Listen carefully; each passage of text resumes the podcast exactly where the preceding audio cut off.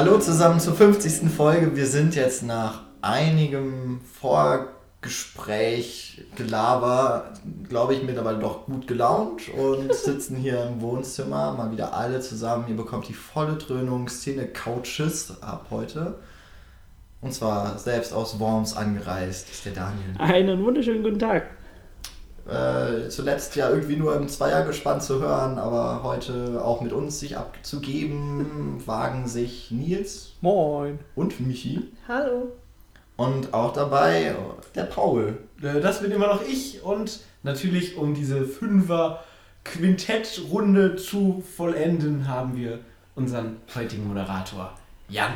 Aber wenn es fünf Quintett sind, dann sind wir 20. 25. Dann werden wir 25.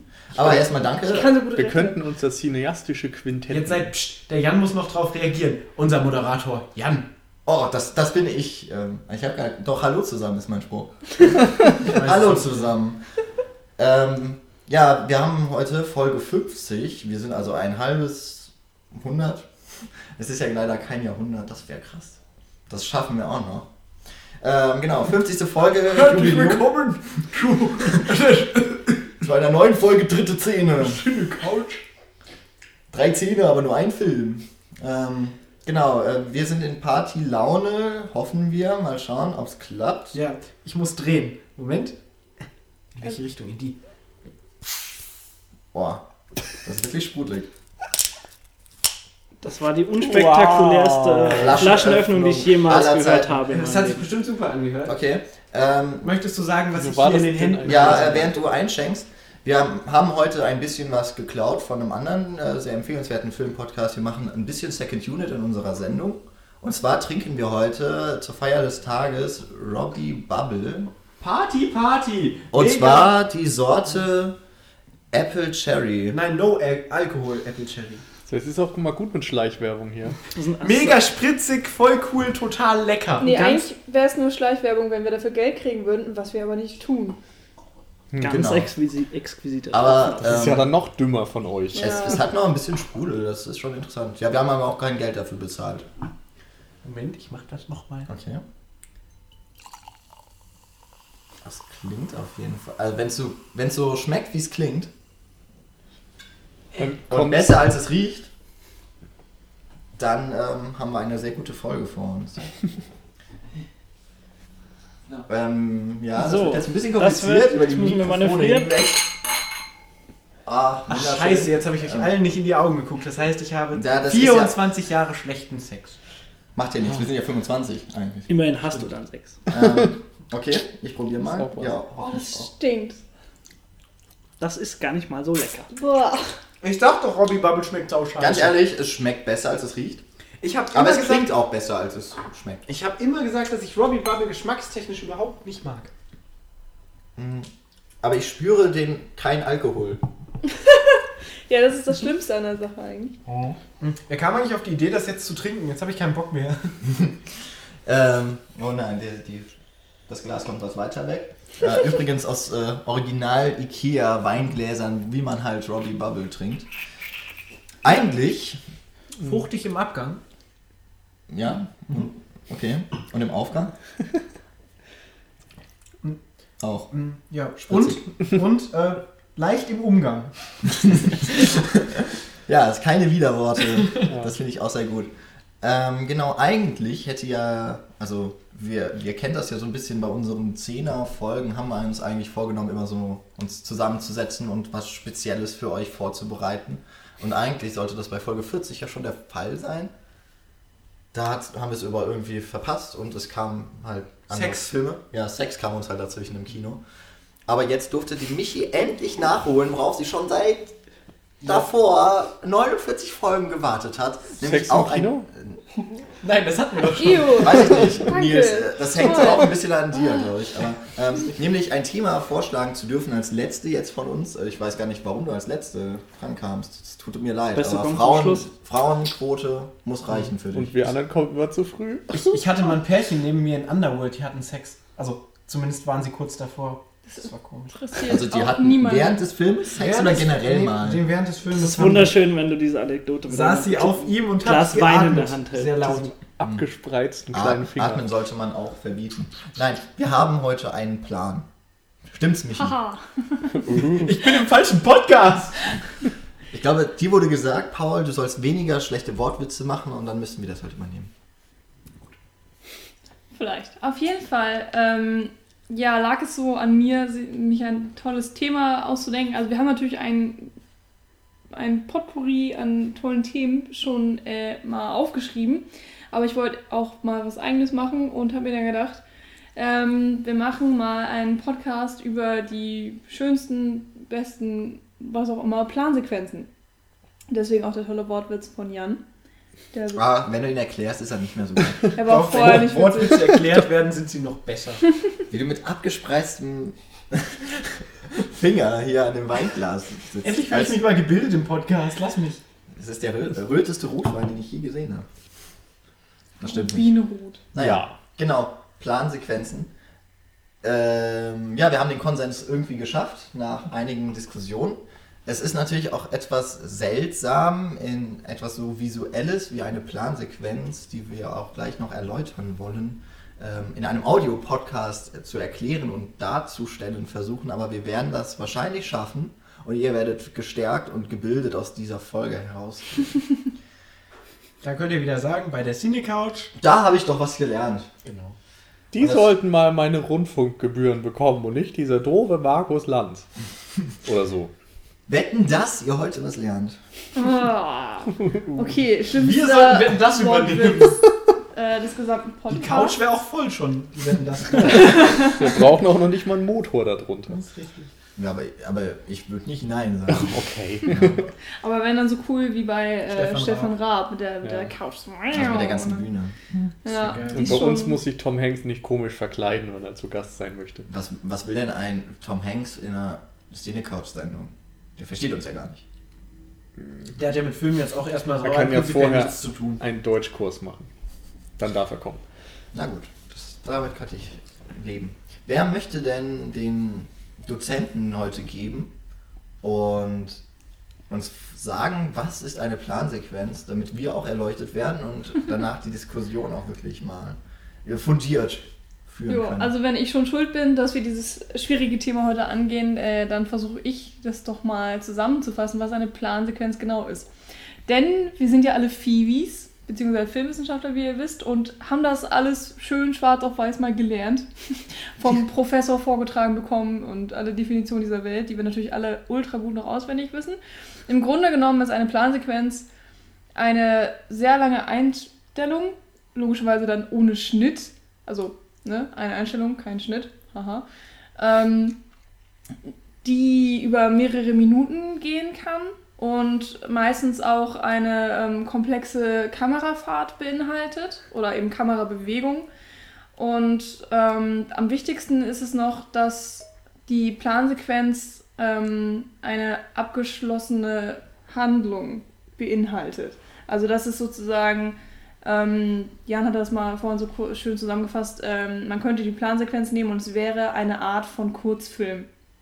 Man muss es nicht unbedingt verstehen, aber vielleicht kann man das sich so vorstellen. Weil sie in sich geschlossen ist halt Genau. einfach. Ja. Denn es gibt ja noch die lange Einstellung, die sich von der Plansequenz äh, unterscheidet. Und zwar ähm, eine lange Einstellung ist auch eine Einstellung, die äh, ein paar Minuten gehen kann und auch komplexe Kamerafahrten beinhalten kann, die aber in sich nicht abgeschlossen ist. Die also dann zum Beispiel ein Teil einer, einer Szene sein kann. Genau, zumindest sagt das alles so das Lehrbuch. Ja. Wie wir das jetzt in irgendeinem Rahmen fassen und wie wir das jetzt auch in die Diskussion dann einflechten, können wir dann jeweils von Beispiel zu Beispiel. Wobei, ich bin da rigoros. ich weiß jetzt aber auch nicht, wie es, also es ist ja, jetzt sind ja auch deutsche Begriffe, Plansequenz und lange Einstellung, wie es im Englischen ist, weil auf Englisch, also ich habe zum Beispiel mal auf Wikipedia geguckt, Ja, es Plan- gibt nur Long Take. Plansequenz im und im Englischen gibt es nur Long One-Shot. Nee. Long-Take. Also die, die Plansequenz ist im englischen wissenschaftlichen Fachgebrauch der Sequence Shot und der Ah, okay. Genau, ja. äh, unterscheidet sich in dieser Definition oder in, der, in diesem Terminus auch vom Long Take, also der langen Einstellung. Da seht ihr es mal wieder, liebe Kinder, Wikipedia ist nicht wissenschaftlich. nein, nein. Genau. Ähm, ja, ich habe einfach die Folie abgeschrieben, die wir damals bekommen haben. Und da stand das drauf. Und auch der schöne Begriff autonom. Ach ja, genau. Es ist eine autonome Genau. Eine Einstellung. autonome. Plansequenzen sind nämlich keine Nazis, sondern äußerst weit links. Okay, das war jetzt Lass mir das so stehen. echt schlecht. Ich wollte gerade sagen, ich fühle mich jetzt ambitioniert, aber vielen Dank, dass du es wieder ausgeglichen hast. Gern geschehen. Also, Ich freue mich jedenfalls gerade, dass Jan so ein verwirrtes Gesicht macht. Ja. Ich bin mir auch immer nicht sicher, ob ich es verstehe. Ich verstehe es nicht. Ähm, Okay. worauf man natürlich jetzt auch eingehen kann, nachdem wir euch jetzt später. alle wissen, was eine Plansequenz ist, kommt natürlich die Frage, warum denn überhaupt lange Einstellungen, die so schön kompliziert sind und ähm, so ultralange Planung benötigen und so weiter. Ja.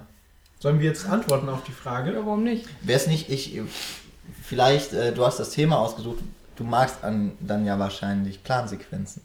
Das wäre ja auch schon mal ein, ein guter Anhaltspunkt und darauf aufbauen können wir dann vielleicht auch sagen, was uns daran gefällt oder was vielleicht auch Filmemacher davon sich erhoffen. jetzt wollte Michi so schön den Ball an uns weiterspielen und du spielst ihn gleich wieder zurück. Ja, ich mache ja den Moderator. Scheiß Mitspieler bist du. Das ist ja vollkommen okay. Also da, natürlich das Erste, äh, was mir dazu einfällt, ist ähm, der, das visuelle Plus, das es dem Film gibt. Also ähm, äh, natürlich für uns Cineasten ist sozusagen auch, ja, wir können sowas wertschätzen. Also nicht nur wir jetzt, sondern generell Filmliebhaber. Es fällt halt auf. Das ist definitiv ein Mehrwert. Das Genau. Ein wunderschöner. Werbespruch. Plansequenz. Die Szene mit dem visuellen Plus. Ja. Mhm. Entschuldige. Gut, Ende mit dem Werbeblock. ähm, ich stimme Michi zu. Toll. Wow. Also, Also, also es ist halt schon immer so, dass, also ich habe jetzt auch bei der Recherche für diesen Podcast mir noch ein paar Plansequenzen letztendlich angeschaut und es ist halt so, dass die schon immer sehr geil aussieht. Vor allen Dingen, wenn man sich immer fragt, wie machen die das in dem Moment, weil es unglaublich viele auch schwierige, komplizierte, komplexe Fahrten mit der Kamera gibt, die bewältigt werden, ähm, wo wir vielleicht später nochmal drauf einkommen, äh, eingehen werden, die dann wo man sich wirklich denkt, wie lange haben die daran gesessen, das zu drehen, wenn die jetzt wirklich zum Beispiel sechs Minuten in einer Einstellung haben, wo so unglaublich viel aufeinander kommt. Das ist schon sehr beeindruckend. genau. Da hätten wir im Grunde dann auch schon einen weiteren Punkt, der ähm, Plansequenzen so beeindruckend macht, nämlich dieses technisch anspruchsvolle. Also normalerweise könnte man ja immer mal Fehler wegschneiden, wenn dann eben was schief geht, nimmt man eben eine andere Kameraeinstellung, einen anderen Take und schneidet das irgendwie zusammen. Bei einer Plansequenz, aber da muss einfach alles glatt laufen oder zumindest müssen die Fehler so minimal sein, dass sie dann im Endeffekt nicht auffallen. Und das setzt eben ja einiges an Planung voraus. Jeder muss wissen, wo er stehen muss, was er zu sagen hat. Ähm, die Beleuchtung und sonst was, der Ton, alles muss irgendwie, Und vor allen Dingen Passen. die zeitliche Komponente ist ja, halt auch sehr auf jeden wichtig. Fall.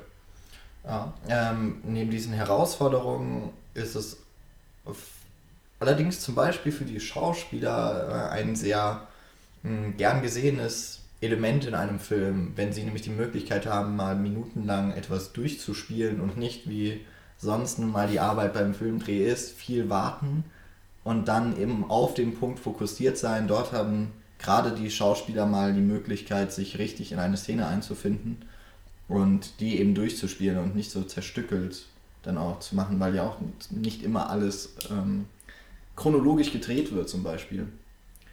Ähm, ja, genau, aber natürlich der, der Planungsaufwand bei so einer Szene im Voraus vor allem und dann die perfekte Ausführung, das an sich ist ja schon immer ein Lob wert eigentlich, wenn das funktioniert, aber wenn man sich dann das Endergebnis auch angucken kann, ist das oftmals sehr beeindruckend, Die Sequenz heißt ja noch nicht umsonst Plansequenz. zumindest im Deutschen. Ja. Kommt übrigens von dem französischen Plan-Sequenz oder Ja. So. Ja, aber ist ja egal. Genau. Wollen wir dann jetzt schon zum Praktischen? Also wir haben jetzt sehr viel Theoretisches geredet. Ich glaube, jetzt ist Praxis dran, nicht wahr? Dass wir hier mal so ein bisschen Beispiele bringen. Genau, jetzt machen wir mal einen Podcast in einer langen Einstellung. Ohne Schnitt. Ohne Schnitt. Das kriegen wir nicht hin. Machen wir ja sogar tatsächlich immer. Naja, außer wir werden angerufen.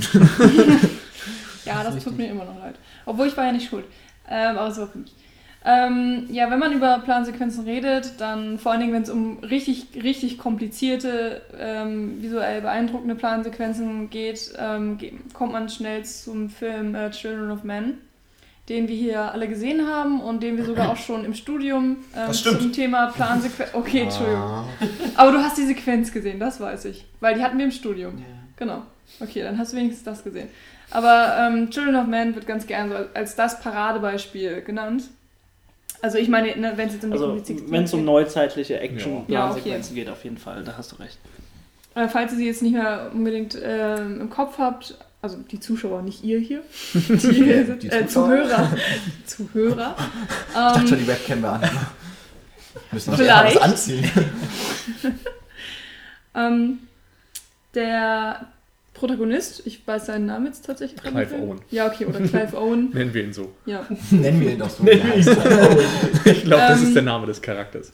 Clive Owen bewegt sich äh, durch eine relativ verfallene Stadt äh, und dort greifen sich gerade zwei Parteien an und dementsprechend läuft er ähm, du- auch öfters mal irgendwie durch irgendwelche oder an explodierenden Sachen vorbei, es wird Staub aufgewürfelt und irgendwelche Patronen fliegen hin und her, Leute sterben neben ihm und dann ähm, läuft er auf, in ein Haus rein und äh, sucht nach einer bestimmten Person und während dieser ganzen Zeit äh, folgt ihm dann eben die Steadicam. Und ich glaube, die geht auch, auch bestimmt so drei, vier Minuten, die Szene. Ich bin mir nicht ganz sicher. Aber ich glaube noch viel länger. Ja, wobei Okay, er sie einen. Schnitt hat. Also, Oder geschultert? hm? Was? die, die Szene hat ja auch einen Schnitt, der Ach so. klar ersichtlich ist. Also, was eigentlich ja, es ist immer ein bisschen schwer jetzt das zu beschreiben, was da passiert. Und ich denke mal, wir werden einfach Viele so, Videos. genau, Ja. sofern es uns möglich ist, diese Videos aufzufinden, wahrscheinlich auf YouTube, die dann auch verlinken. Äh, dann kann man sich äh, Könnt ihr sie lautlos machen und neben Genau. dem Podcast anschauen. Das unsere Analyse dazu. Was äh, bei der angesprochenen Plansequenz äh, auf jeden Fall interessant ist, ist, dass die Kamera eben nicht nur dem Protagonisten folgt, sondern wie ein eigenes Leben entwickelt.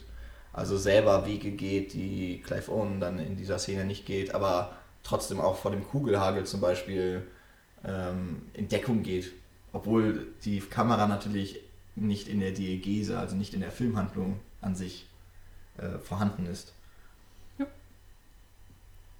Äh, was man dazu auch sagen kann, ist, irgendwann in dieser Szene spritzt Blut auf den Kamera. Und das Mhm. ist, glaube ich, auch nochmal. Also, ja. Aber ich Daran hab- erkennt man dann auch den Schnitt, den ich eben angesprochen habe, weil dann auf einmal kein Blut mehr auf Ah, ich also, ich ist habe aber aber- gesehen, dass das retuschiert wird, tatsächlich. Das habe ich auch irgendwo gelesen, aber Ich habe aber gelesen, dass es tatsächlich in dem, also nicht geplant war, dass Blut auf die Kamera ja, kommt. genau. Aber es war dann zufällig und weil der Shot aber trotzdem so geil war, haben sie den dann trotzdem genommen. Und weil Das es Ding- teurer gewesen wäre, als nochmal zu drehen. ja. Also der, der Punkt war, da ist Blut auf die Kamera gekommen, es war nicht geplant.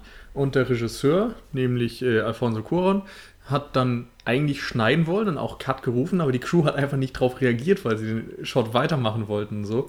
Und der war dann auch abgesehen von diesem Blutspritzer perfekt und so wie er sein sollte. Und dann haben sie wohl, wie Michi sagte, am Ende diesen Blutspritzer ab Minute, weiß ich nicht, drei oder so von dieser Plansequenz wegretuschiert elektronisch in der Nachbearbeitung, weil das, wie sie sagte, besser gewesen war oder günstiger auch, als alles nochmal neu zu bauen, alle Explosionen und so weiter neu zu setzen und alles nochmal zu filmen.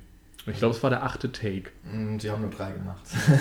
Drei, echt? Ja, sie haben nur drei. Okay, dann habe ich das achte bei irgendwas anderem. Also ich meine, die, dass diese Einstellung teuer ist, erkennt man allein daran, dass da ein Panzer zum Beispiel auffährt und eine Salve in eine Häuserwand, in eine Da Fassade. passiert ja generell so viel Äh, in dieser Szene. Aber um, umso beeindruckender natürlich, wenn du dann nur drei Takes brauchst dafür. Das Ja. heißt, brauchen, die hatten wahrscheinlich nicht mehr Geld.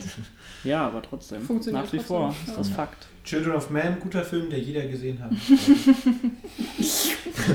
Aber ich hätte den Film natürlich auch genannt, aber eigentlich wegen einer anderen Szene. Ja, das habe ich auch gedacht. Also Deswegen zwei ich übrigens- weitere Szenen eigentlich. ja, aber deswegen habe ich auch beschrieben, äh, welche Szene ich meinte. Ja. Also nicht damit, ja, egal. Mm, Dann mal schauen. Also die andere ist, glaube ich, so als Car-Scene dann am ehesten auch zu finden, wenn man Children of Man und Car einfach eingibt.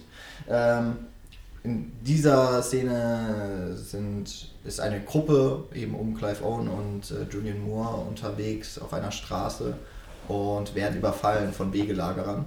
Und das Ganze wird über eine Kamera gezeigt oder wurde mit einer Kamera gedreht, die über eine ganz spezifische und eigens dafür kreierte, mh, über ein eigens kreiertes Gerüst im Autodach dann gefilmt wurde und alles eben in diesem, durch diese Kamera gezeigt wird, was erstmal sehr aufwendig ist, um das Ganze zu bauen, auf der anderen Seite auch einfach wenig Platz ist, denn die Kamera bewegt sich da trotzdem von hinten aus dem Auto nach vorne, sodass sich während des Drehs einfach die Personen, die Charaktere nach hinten lehnen mussten, damit sie nicht von der Kamera erwischt werden oder die Kamera eben dann aufgehalten wird.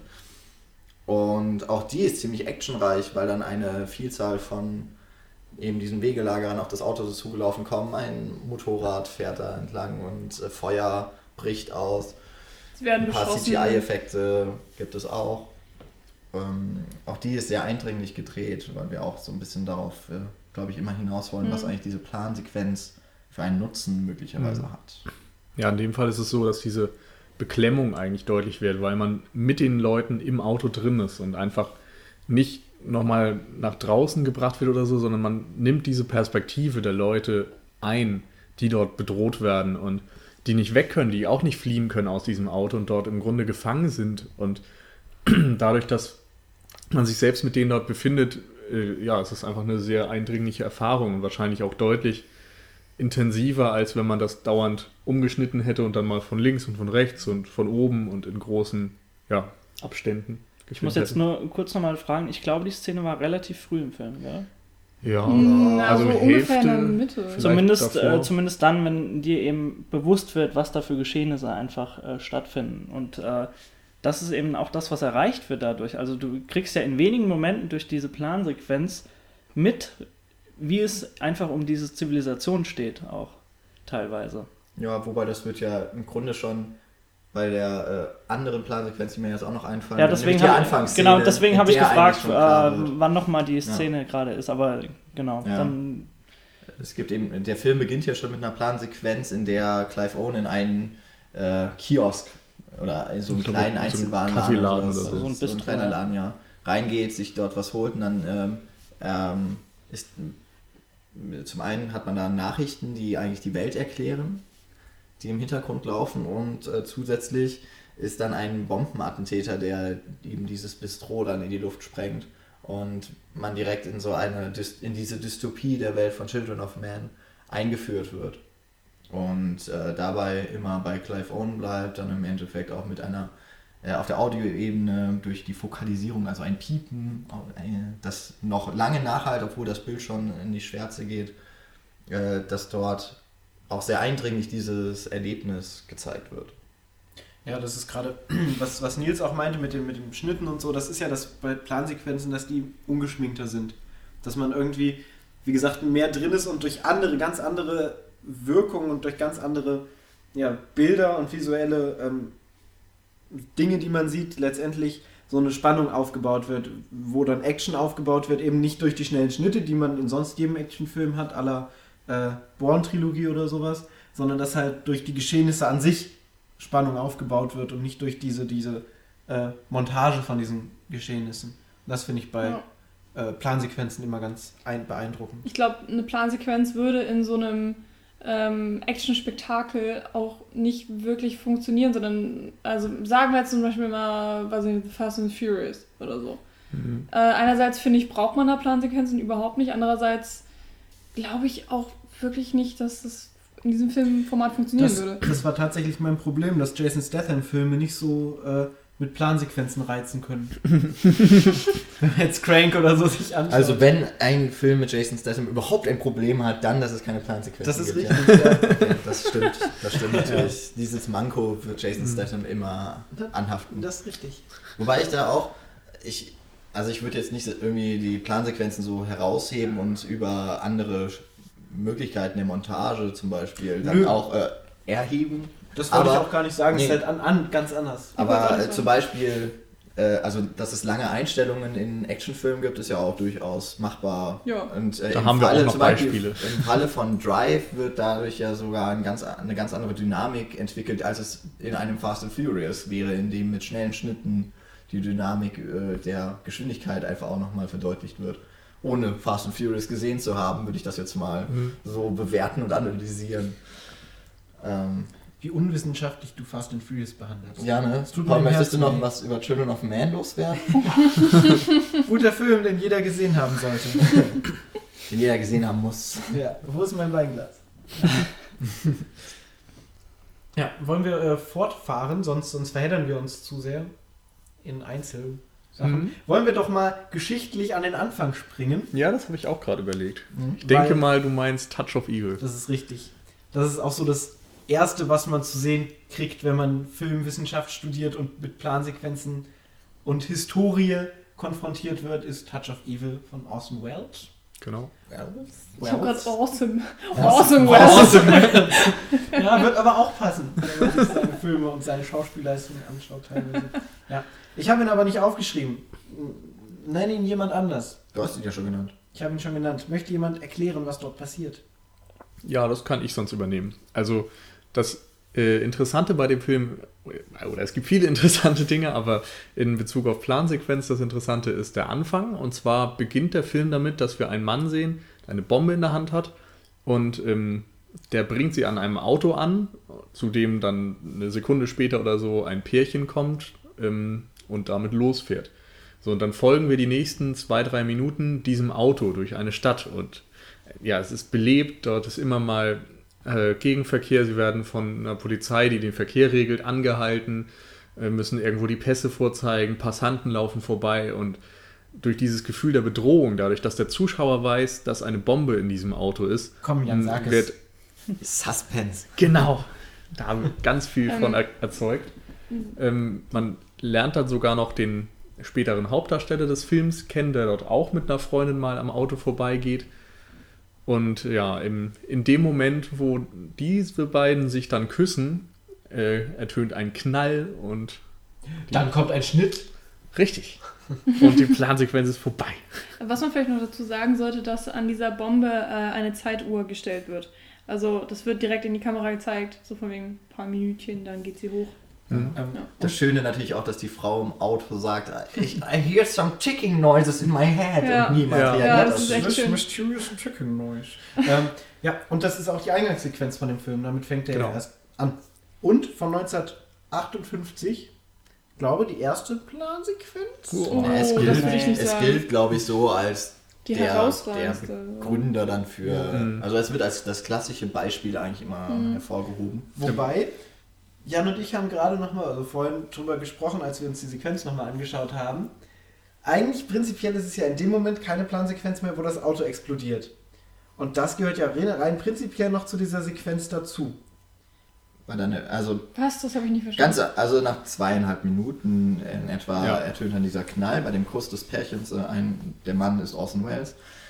Und dann kommt der Schnitt auf ein Auto, das explodiert, wie es halt so 58 aussah, eine Explosion. so, ja. Und Paul äh, kam dann mit dem Zeigefinger auf mich los, hielt ihn mir unter die Nase Und sagte, halt, Riech stopp. Riech mal. Nein, ähm, und meinte, jetzt ist es ja eigentlich keine Plansequenz mehr. Ich ähm, habe dem allerdings etwas entgegenzusetzen und zu erwidern, nämlich, dass über die Tonbrücke, die da erzeugt wird, also dass man den Knall schon Mhm. hört, der Explosion, und eigentlich dann die visuelle Bestätigung erst durch den Schnitt folgt, dass die Handlung ja trotzdem schon abgeschlossen ist. Also Ja. man weiß ja wohl, was dann explodiert, weil Ja. wir direkt am Anfang die Bombe zu sehen bekommen.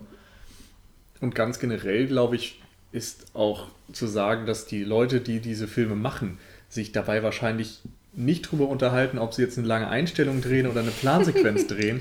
Und das machen eben nur die Fachidioten wie wir dann im Nachhinein. Und vor allem nicht Und 1958. vor allem also da nicht. Gerade in der Anfangszeit Ich habe eine Idee, wir machen eine Plansequenz. sind natürlich diese Grenzen zwischen, also mal abgesehen davon, dass wir diese ganzen Begriffe damals noch nicht hatten, aber einfach auch von der Idee her natürlich diese Grenzen noch total schwimmend. Also Ja, und da immer kann noch, man ja, gar nicht so teilweise. konkret drüber reden, genau. Aber bei Touch of Evil finde ich es ganz interessant, was dann in der Entwicklung auch in der Filmgeschichte, vor allem durch die technischen ähm, Fortschritte äh, an, in Sachen Kamera vor allem äh, zu sehen ist, dass warum das Auto immer aufgehalten wird durch die Polizisten, die den Verkehr regeln, obwohl da jetzt nicht so, also es ist schon eine belebte Stadt, aber ähm, es ist jetzt nicht so wahnsinnig viel los auf der Straße, aber das Auto wird immer wieder angehalten. Ist im Endeffekt nur, damit die Kamera einen Vorsprung bekommt. Es ist eigentlich ganz witzig, dass sich da noch wirklich alles sehr an der Kamera orientieren Mhm. muss. Dass dann aber trotzdem Orson Welles schon die Idee hatte, man verfolgt nicht immer das Auto, sondern man bringt schon die anderen zwei Protagonisten in den Film rein, dann werden die verfolgt, das Auto Dann fährt mal aus dem Bild raus und man denkt, oh Gott, was passiert denn da jetzt? Es wird so ein bisschen äh, schon der Fokus verlegt. Genau, so ein Fokuswechsel ist ja auch sehr gern gesehenes Element in so Plansequenzen. Genau, das, also dass man einer, oft wird einer Person gefolgt, dann wird das schon mal abgelöst durch eine andere Person, die in eine andere Richtung geht und dass man so eigentlich den Raum erschließt, den filmischen Raum. Und das macht Orson Welles eben auch schon und das finde ich ist, ähm, mal abgesehen davon, dass der, dass der Mann ja sowieso ein Genie war, es ist schon ähm, krass, was er für Grund, äh, gelegt hat für diese Art von langen Einstellungen mindestens, aber ich würde es auch eine Plansequenz Ja. nennen. Ja. Ich letztendlich auch.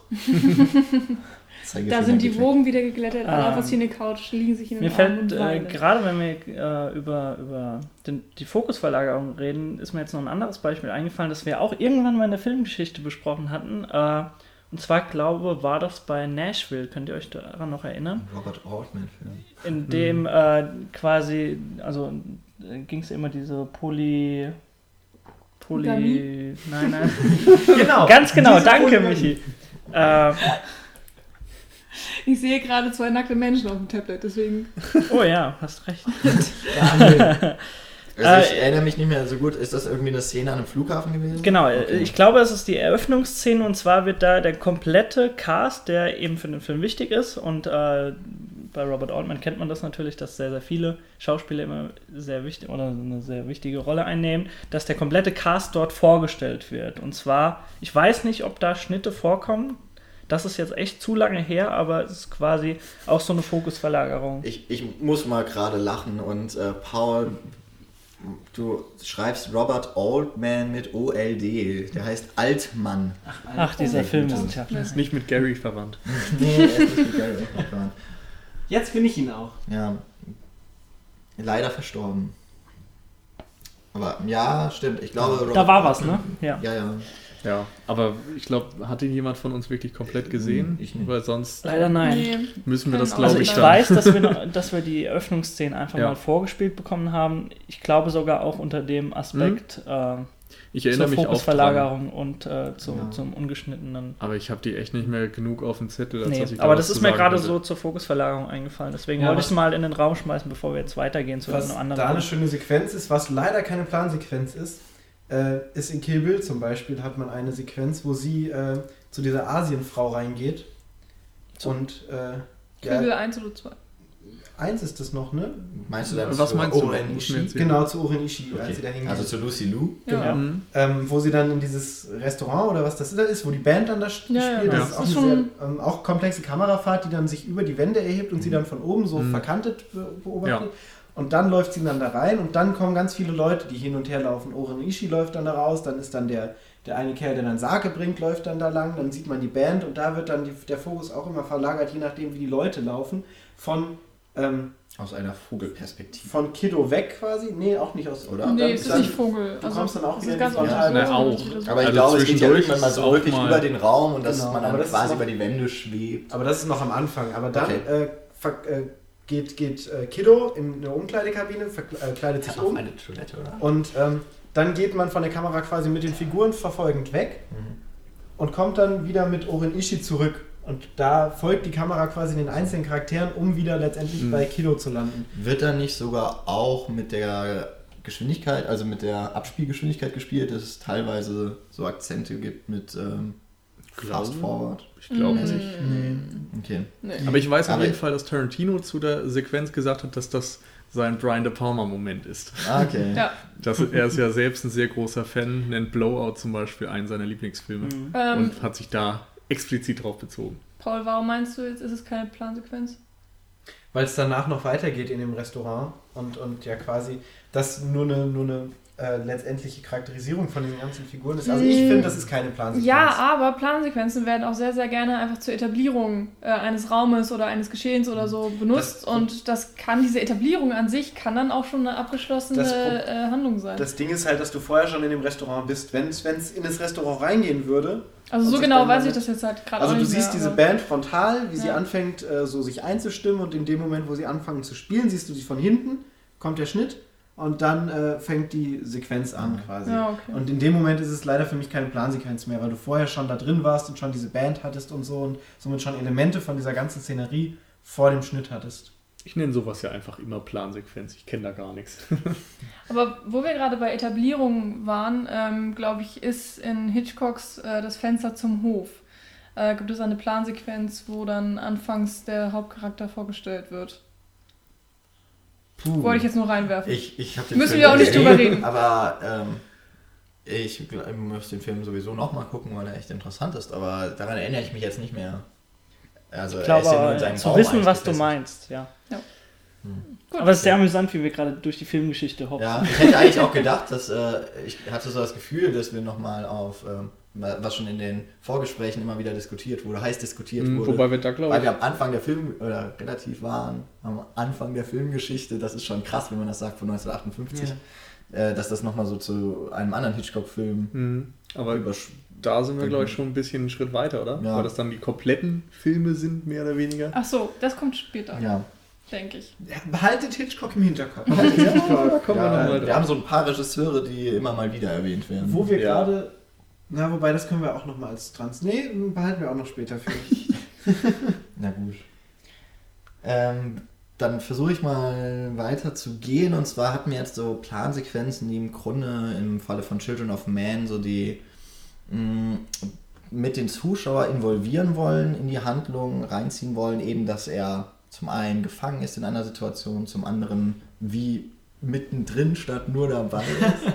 Wir haben heute voll den Werbepodcast. richtig. Ähm, gibt es aber auch solche, die eher atmosphärisch, also gar nicht so den Zuschauer mit reinziehen, sondern eine Stimmung mit transportieren wollen. Und dazu äh, habe ich mir heute extra nochmal die Plansequenz aus äh, Atonement oder auf zu Deutsch Abbitte, zu dem ich den, noch den schönen Fakt nochmal nennen möchte, dass ich bei beiden Titeln gedacht hätte, es wären französische Titel. Attendement. Atonement und Abit.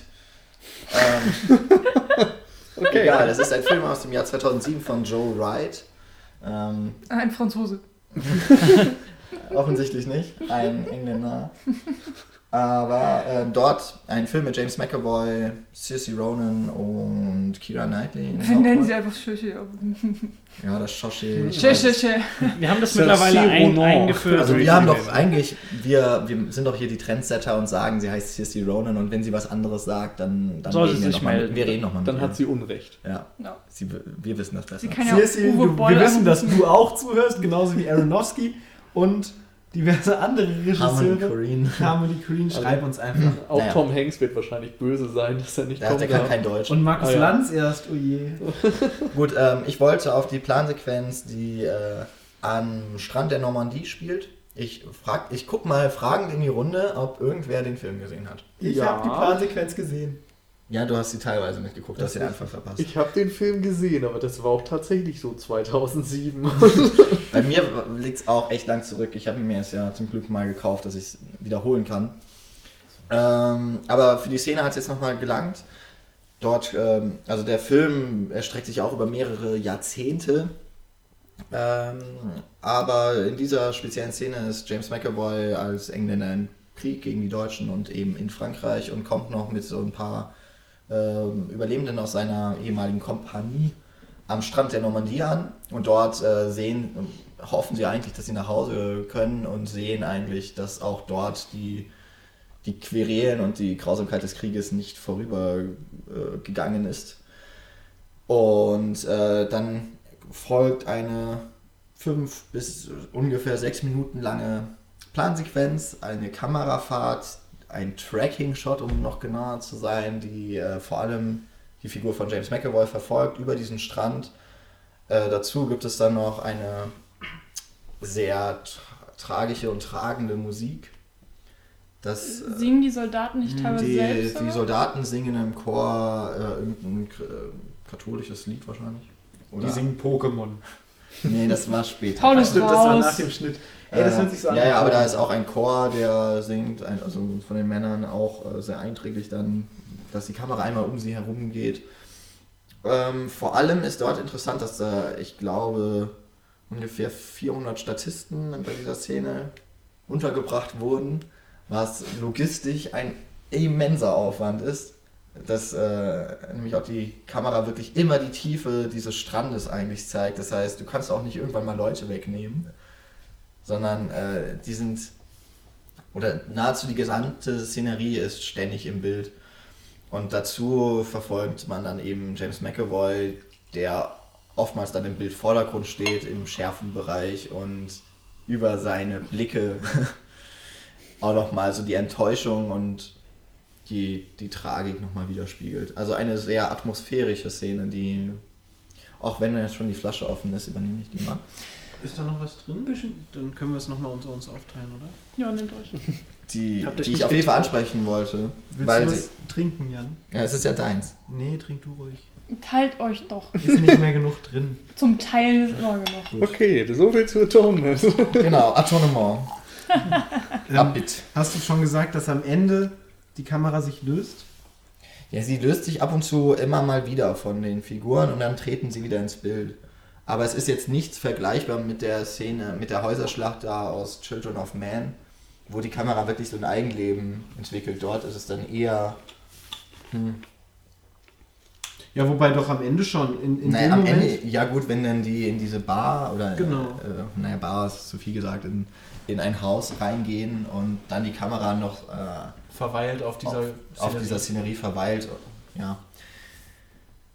Also ich finde schon, dass er sich da in dem Moment vollends löst. Gut, aber es ist trotzdem nicht ver es ist halt nicht so, dass man sich dann hineinversetzt sieht, als würde man jetzt aus Ja. den Augen eines Charakters beispielsweise also etwas Point of. View Einstellung. Genau. Hm, das. Naja, es ist subjektive, bleiben wir mal beim Ja. filmwissenschaftlichen Begriff. Ja, Mhm. also es ist jetzt natürlich ein bisschen schade, dass wahrscheinlich der Einzige, der die Szene dann noch gesehen hat, Nils, äh, das ein bisschen der Zeit Ja. geschuldet vergessen hat. Und auch dem damaligen Filmwissen. Also ich glaube nicht, dass mir das damals aufgefallen ist, dass da kein Schnitt drin war oder so. Da habe ich einfach irgendwie auf andere Sachen geachtet. Das kennen ja wahrscheinlich viele noch so Mhm. aus der Jugend. Da denkt man dann über andere Dinge nach Ich muss- als bei sowas. Ich muss tatsächlich auch sagen, dass ich gerade bei der Überlegung von Plansequenzen in den Filmen unglaubliche Probleme hatte, weil ich auch im, im Kopf gar nicht mehr hatte, wo jetzt wirklich Plansequenzen ist, weil sowas nichts ist, was, was einem so krass im Kopf bleibt letztendlich. Ja, ich- ich finde- Teilweise schon. Ja, also es gibt natürlich einige explizite, aber dann gibt es viele Filme, in denen schon welche drin sind, aber die dann auch so gut verpackt sind letztendlich, dass es dir dann irgendwie nicht auffällt. Ich finde, da, da sprecht ihr auch wirklich einen guten Punkt an, weil ich habe, äh, also es ist gerade nicht lange her, dass ich wirklich Children of Man nochmal gesehen habe und meine Mutter hat mitgeschaut. Und ich habe dann kurz angehalten nach der Szene, habe sie so gefragt, oh, das war super, oder? Wie fandst du das? Und ich habe nicht gemerkt, dass da kein Schnitt war.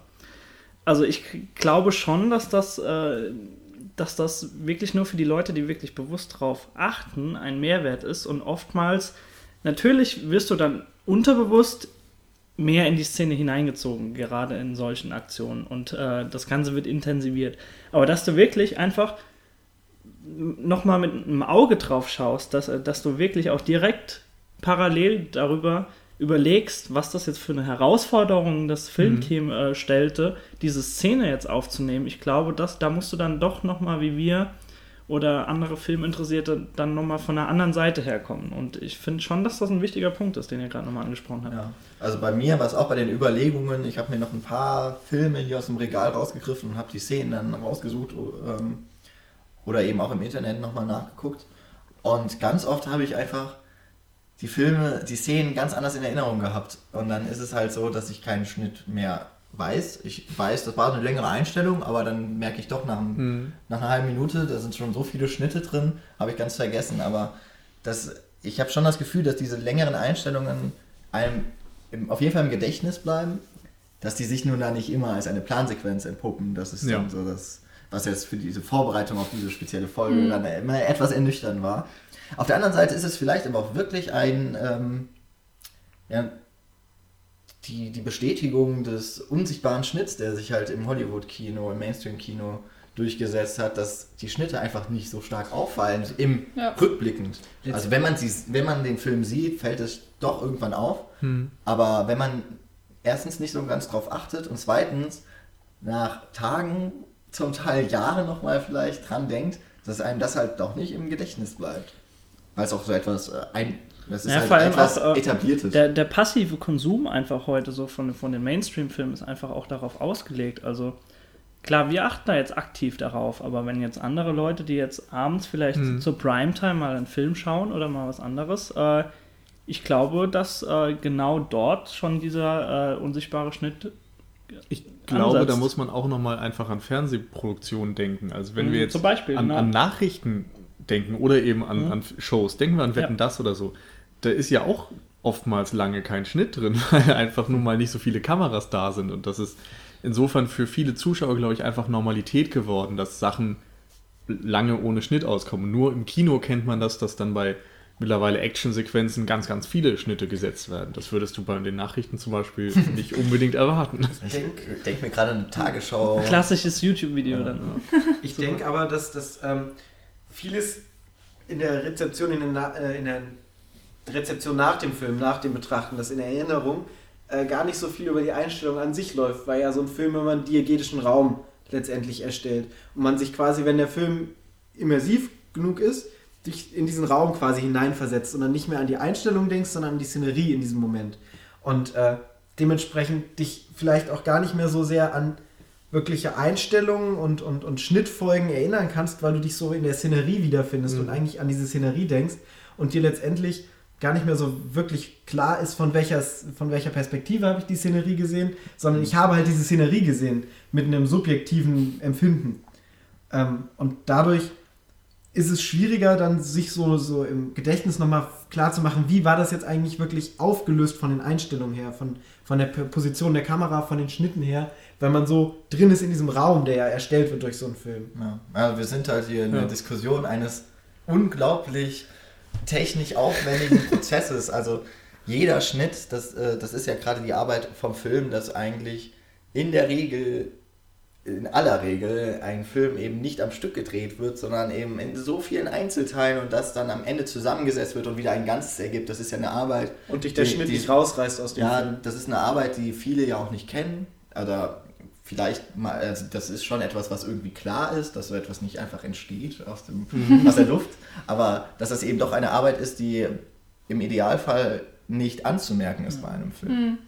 Und deswegen ist es halt jetzt, es ist auch ein bisschen müßig, wie wir jetzt hier drüber reden. Ja. Dann merkt man jetzt, ob ein Schnitt war oder nicht. Niemand von uns äh, setzt sich abends oder auch tagsüber ins Wohnzimmer oder an den PC, macht einen Film an und zählt die Schnitte. Und das ist eben so eine ganz technische, nüchterne Betrachtungsweise, die in einer gewissen Weise dem immersiven Effekt des Filmes, der subjektiven Wahrnehmung und der emotionalen Bindung eben total entgegensteht. Aber sich eben Sinne, wie wir das so ein bisschen hier auch versuchen, dass sich eben die Technik in Form der Plansequenz durchaus auf das subjektive Empfinden dann auswirken kann.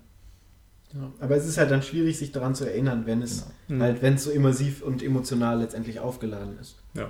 Teilweise geht es mir auch so, dass ich mich irgendwie meine, daran zu erinnern, dass es Plansequenzen gegeben hat. Jan hatte das ja, Ja. auch schon erzählt. Und äh, dann bin ich mir gar nicht mehr sicher, ob das eigentlich stimmt oder nicht. Weil du halt die Schnitte nicht mehr so im Kopf hast. genau, so du in hast, Bild, drin du hast. Bilder im Kopf, Ja. aber du hast nicht einen Schnitt im Kopf. Wie auch. Also das ist ja einfach nur der Übergang zwischen zwei Bildern. Das meine ich ja mit diesem diegetischen Ja, Raum, das- den du quasi genau. dir vorstellst. Ja. Ein Beispiel dafür zum Beispiel wäre bei mir persönlich Kalitos Way. Das ist einer meiner absoluten Lieblingsfilme. Der vielleicht beste Gangsterfilm, den ich so kenne.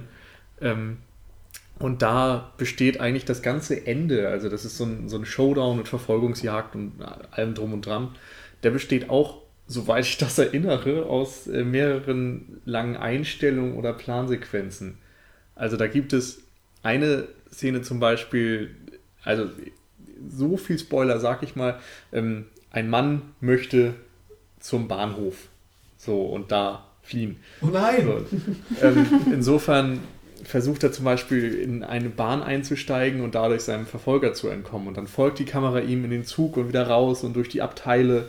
Und es äh, wird total viel Spannung erzeugt, weil man eben genau weiß, was er vorhat und wer ihn daran hindern will und wie das funktioniert. Und dadurch, dass man die ganze Zeit bei ihm dran bleibt, erzeugt das eine unglaubliche Spannung und ja, zieht einen eben doch noch tiefer in den Film rein, als würde dauernd hin und her geschnitten werden und von ihm weggeschnitten. Und man Mhm. erlebt das alles aus seiner Verfolger, nee, eben nicht Verfolger, sondern verfolgten Perspektive. Beute. Keine Ahnung. Ja, Wird ja immer Beute. Jäger und Beute ja. ähm, ganz geschrieben. Ähm, wenn man solche Szenen findet oder solche Plansequenzen in Filmen, lohnt es sich eigentlich immer, wenn man die Blu-ray besitzt, ähm, dann mal ins Making-of zu schauen. Weil man dann eigentlich auch immer Informationen zu, dazu kriegt, wie das alles denn erschaffen wurde und wie das alles monatelang geplant wurde. Vor allen Dingen bei Kalitos Way war es jetzt, glaube ich, auch so. Nee, Moment, jetzt habe ich, glaube ich, eine andere. Äh, läuft er da auch mit, mit diesem schwarzen langen Mantel durch den Zug und die Kamera ist außerhalb Mhm. des Zuges? Ja, okay. Da wurde erzählt, die haben angefangen, den äh, Film zu drehen im Sommer. Oder, nee, Quatsch, im Stimmt. Winter. Genau, im Winter. Und da war es nicht schlimm, dass der Schauspieler diesen richtig dicken, fetten Ledermantel anhatte und er Al musste. Pacino ist das übrigens. Genau, er musste irre oft diesen Zug runterrennen und das Problem war immer, dass ähm, natürlich auch im Zug viele Leute stehen und ähm, er aber immer noch von außerhalb des Zuges gesehen werden sollte, wie er da rennt. Und das, dementsprechend musste diese Szene, was weiß ich, wie oft gedreht werden. Und letztendlich haben sie es im Sommer dann mal irgendwann geschafft, diese Szene zu vollenden. Da waren es dann aber irgendwie 30 Grad im Schatten und Al Pacino musste immer noch diesen krassen Wintermantel tragen. Also, ähm, ja, es ist schon, Alles für die Kontinuität. Ja, es ist Die schon Kunst. er muss Wirklich auch wirklich schlimm gerochen haben. Also die Mitfahrgäste werden sich El geärgert Pacino haben. hat mich angestinkt. Und ja. Regisseur war da übrigens auch wieder Brian De Palma, Ja. den ich ja vorhin schon erwähnt habe. Einer dieser Namen, die wir heute öfter nennen werden. Ja, und der benutzt das sehr gern. Ja, äh, wenn dich die Sonne stört, Daniel, dann darfst du gerne. Alles super, mach. Wir haben nämlich im Dunkeln angefangen zu podcasten und sind jetzt im Hellen. Genau, jetzt geht die Sonne auf. Wir müssen die Lichtverhältnisse beibehalten. Continuity. Continuity. Eben. Als wir angefangen haben, war es noch so warm hier. Da brauchte man keine Kleidung, langsam wird es kalt. Ja. Mm, Wir hatten jetzt ja eigentlich fast nur Plansequenzen, wo wir uns alle, glaube ich, einig sind, dass es Plansequenzen Genau, waren. bring mal was Kontroverses. Jetzt können wir doch in mal was. Kontroverses mit reinbringen. Ähm, und zwar würde ich ganz gern reden über ähm, Shining, äh, ne, die Kubrick-Verfilmung von äh, Kings, Stephen King. Genau, Stephen Kings Buch. Und zwar die wohl be- berühmten Dreirad-Szenen. Genau, die Steadicam-Szene Genau. meinst du? Ja. Müssen wir erklären, was eine Steadicam ist? Ich glaube, Ja, wir haben ja. schon mal, wir haben sie vorhin auch Tun wir trotzdem nochmal. Na gut. Äh, eine Steadicam ist einfach nur eine spezielle Kamera, die mit einer Vorrichtung an den Kameramann sozusagen dran montiert wird und das Gewicht auf der Hüfte gestützt wird, sodass sich die Kamera mit dem Kameramann überall hinbewegen kann und äh, ohne oder fast überall hinbewegen kann. Zum Beispiel Treppen rauf und Treppen runter und Genau, und es gibt Durchgänge. vor allem keine Erschütterung Weil dabei. es Und noch die ein werden, Gegengewicht Genau. Also Ja, es genau. ist im Grunde genommen keine Kamera, sondern das Rig, also die, die Aufhänge. Ja, ja, also ja, die, die Vorrichtung. jetzt, man kann es mit jeder Kamera machen, auch mit einer digitalen Spielreflex, wenn man das machen möchte. Wenn man eine das, gute wenn man das richtige Equipment bekommt, kann man auch dort äh, die Erschütterung des Nicht Bildes- wahr? Genau, aber funktionell geht es einfach darum, und diese Erschütterungen, die Schwingungen, die du einfach von deinem Körper aus auslöst, aufzufangen mit diesem Gegengewicht und dadurch Keine dann Schritte zu kann er dann sind. ge- in gewisser Weise, wenn wir das jetzt auf Shining übertragen, dem kleinen Jungen äh, mit seinem Dreirad hinterherrennen und es sieht aus, als würde er e- eben durch diese Gänge Ja. fliegen. Ja, also bei Born würde das dann alles wackeln und wackeln und wackeln.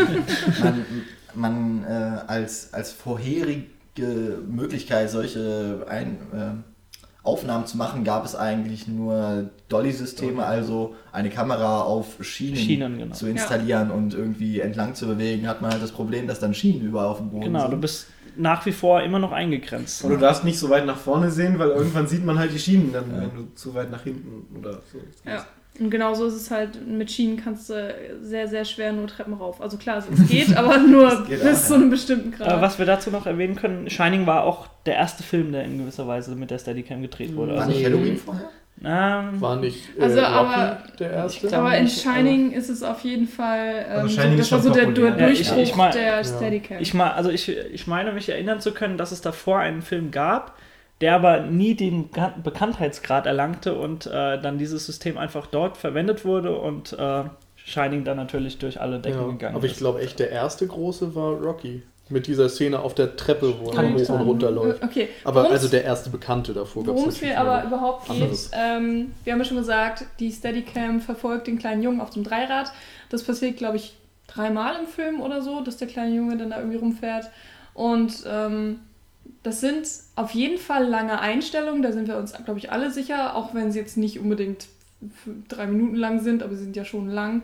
Ähm, Ob es eine Plansequenz ist, ist dann vielleicht nochmal eine strittige Frage hier in der Runde. ist halt schwierig. Also letztendlich ist die Sequenz an sich ja abgeschlossen. Also es fängt damit an, dass das Kind durch die Gänge fährt. Dann ist ein Schnitt und wir sind in einer komplett anderen Szenerie, in der Jack Nicholson vielleicht vor seiner Schreibmaschine sitzt und tippt oder sowas. Irgendwie sowas. Aber letztendlich sehe ich das zumindest schon mal ein Indikator dafür, dass es eine Plansequenz ist, weil es eben nicht Teil einer größeren Szenerie ist, sondern selber in sich abgeschlossen ist. So. Das sage Ja, ich das, das Ding ist ja irgendwie, mh, die, was, der, was diese Szene bewirken soll, ist ja eigentlich nur ein bestimmtes Gefühl, Ja, so eine Unruhe. genau, so eine Unruhe und ähm, was da kreiert wird durch diesen Sound allein, dass das kleine Kind über den Teppich fährt, dann fährt er über Holz, dann fährt er wieder über Teppich. Und äh, all solche Sachen, dass man sein Gesicht die ganze Zeit nicht sieht und dass er planlos, äh, haha, planlos, ähm, Aha, ist keine Plansequenz. Eine planlose Sequenz. ähm, rumzufahren scheint und man weiß gar nicht, okay, was macht das Kind da, spielt es, was auch immer. Also was da noch interessant ist, ist, dass er ja immer um die Ecken fährt und du weißt nicht, was hinter diesen Ecken kommt. Ja. Und ich meine, in diesem Room 238 oder so, diese Doku über Interpretation von Shining, da haben sie mal T7, ne? Ja, Ja. oder so. Kann auch sein. Ja. Ich hab's nicht mal im Kopf. Da ähm, erzählt jedenfalls einer, dass die Wege, die er zurücklegt, auch eigentlich keinen Sinn machen. Also, dass es von der Architektur des Hauses, dass er da teilweise unterschiedliche Wege nehmen kann, die eigentlich äh, bei der ersten Sequenz, in der er mit dem Dreirad rumfährt, zum Beispiel überhaupt nicht da waren. Und das erzeugt ja unterbewusst auch nochmal so ein, so ein. Verlorenheitsgefühl, so eine Unruhe und So. sowas. Ja, aber Shining spielt ja generell eben mit diesen Ja, ja. Labyrinth Genau. und später auch im Labyrinth eben mit Irrwegen, Irrungen. Wenn wir das Ganze jetzt aber einfach mal auf den, also wenn wir das jetzt mal von der Filmwissenschaft äh, mal ein bisschen abheben und sagen, wir brechen, brechen das mal wortwörtlich auf den Begriff Plansequenz herunter, dann könnte ich einfach mal in die Runde fragen, was muss da groß geplant werden, wenn du eine Steadicam zur Verfügung hast und der für 15 Sekunden hinter ihm herrennen muss. Ja, Also in dem Fall- 15 Sekunden sind ja Ja, einmal ich- das. ich und in dem nicht, Fall habe ich ja gesagt, also er fährt eben nicht immer viermal links und dann ist er im Kreis einmal gewesen, sondern er fährt manchmal links, manchmal rechts und es sind immer unterschiedliche Wege. Insofern mussten die wahrscheinlich dann wirklich äh, eigene Räume bauen. Aber ich- äh, ja. Ich verstehe den Einwand schon. Es fühlt sich halt anders an, als so jetzt was von Abbitte zum Mhm, Beispiel. genau. Wo du dann Menschenmassen siehst. das wohl. Ja.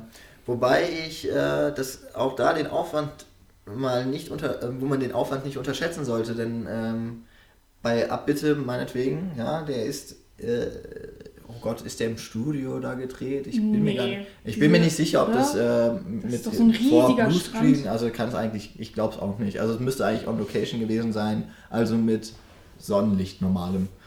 Ähm, in Shining ist es ein abgeschlossener Raum, dort ist die Lichtsetzung dann eben etwas, was gerade wenn du eine durchgehende Kamera, eine Einstellung hast, die länger dauert und vor allem über mehrere Räume sich erstreckt, da musst du alles ganz genau äh, ausmessen, dass du die richtigen Lichtwerte hast und eben keine Technik im Bild hast. Also das ist auch etwas, ein Aufwand, den man im fertigen Film einfach nicht sieht, aber vor allem im Hinblick darauf, dass die Kamera dem Jungen folgt, der nun mal auf einem kleinen Dreirad sitzt, schon mal sehr weit unten lokalisiert Mhm. ist. Also Lichter sind normalerweise oben installiert beim Film.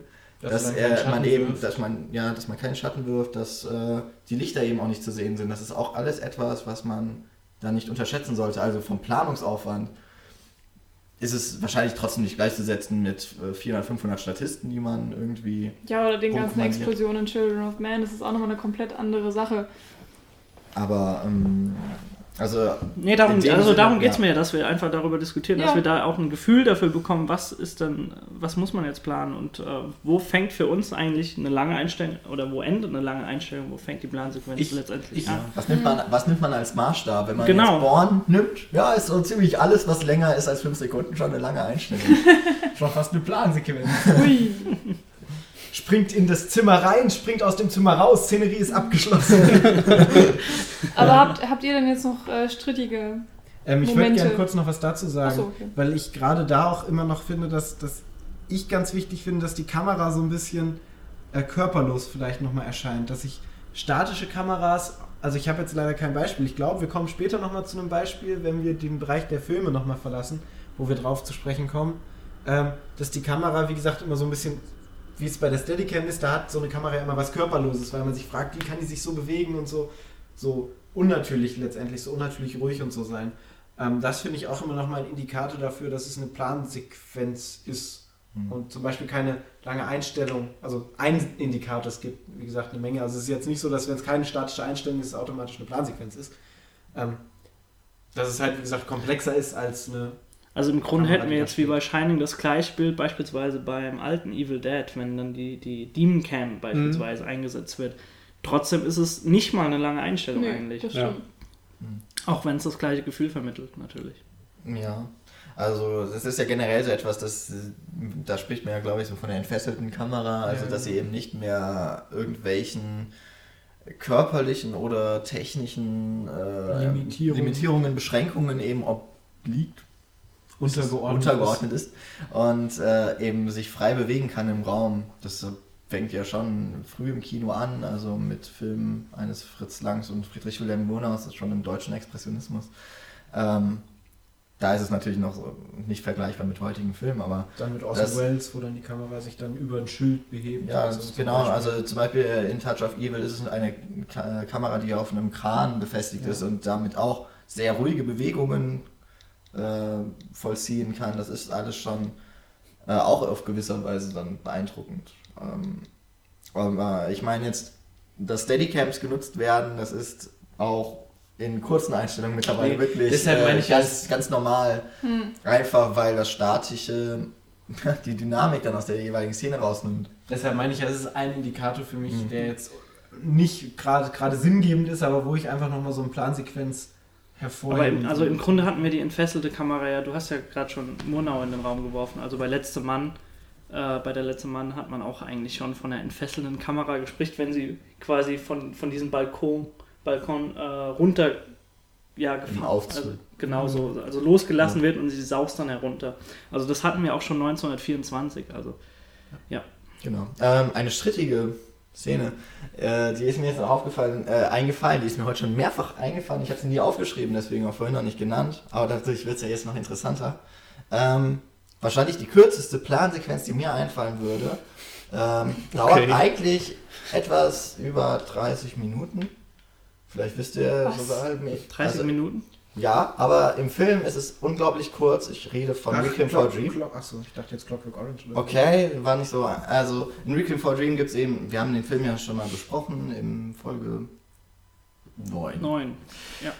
Also ähm, in Requiem for a Dream gibt es die Szene, in der Ellen Burstyn sich ja durch ihre Aufputschmittel total, also sie ist dann auch wirklich sehr aufgeputscht und dann ihre Wohnung sauber macht. Und das Ganze Ach wird so. über einen Tracking-Shot, also über eine Schiene, die parallel zu ihrem Apartment verläuft, aber dann in einer extremen Zeitraffung gezeigt.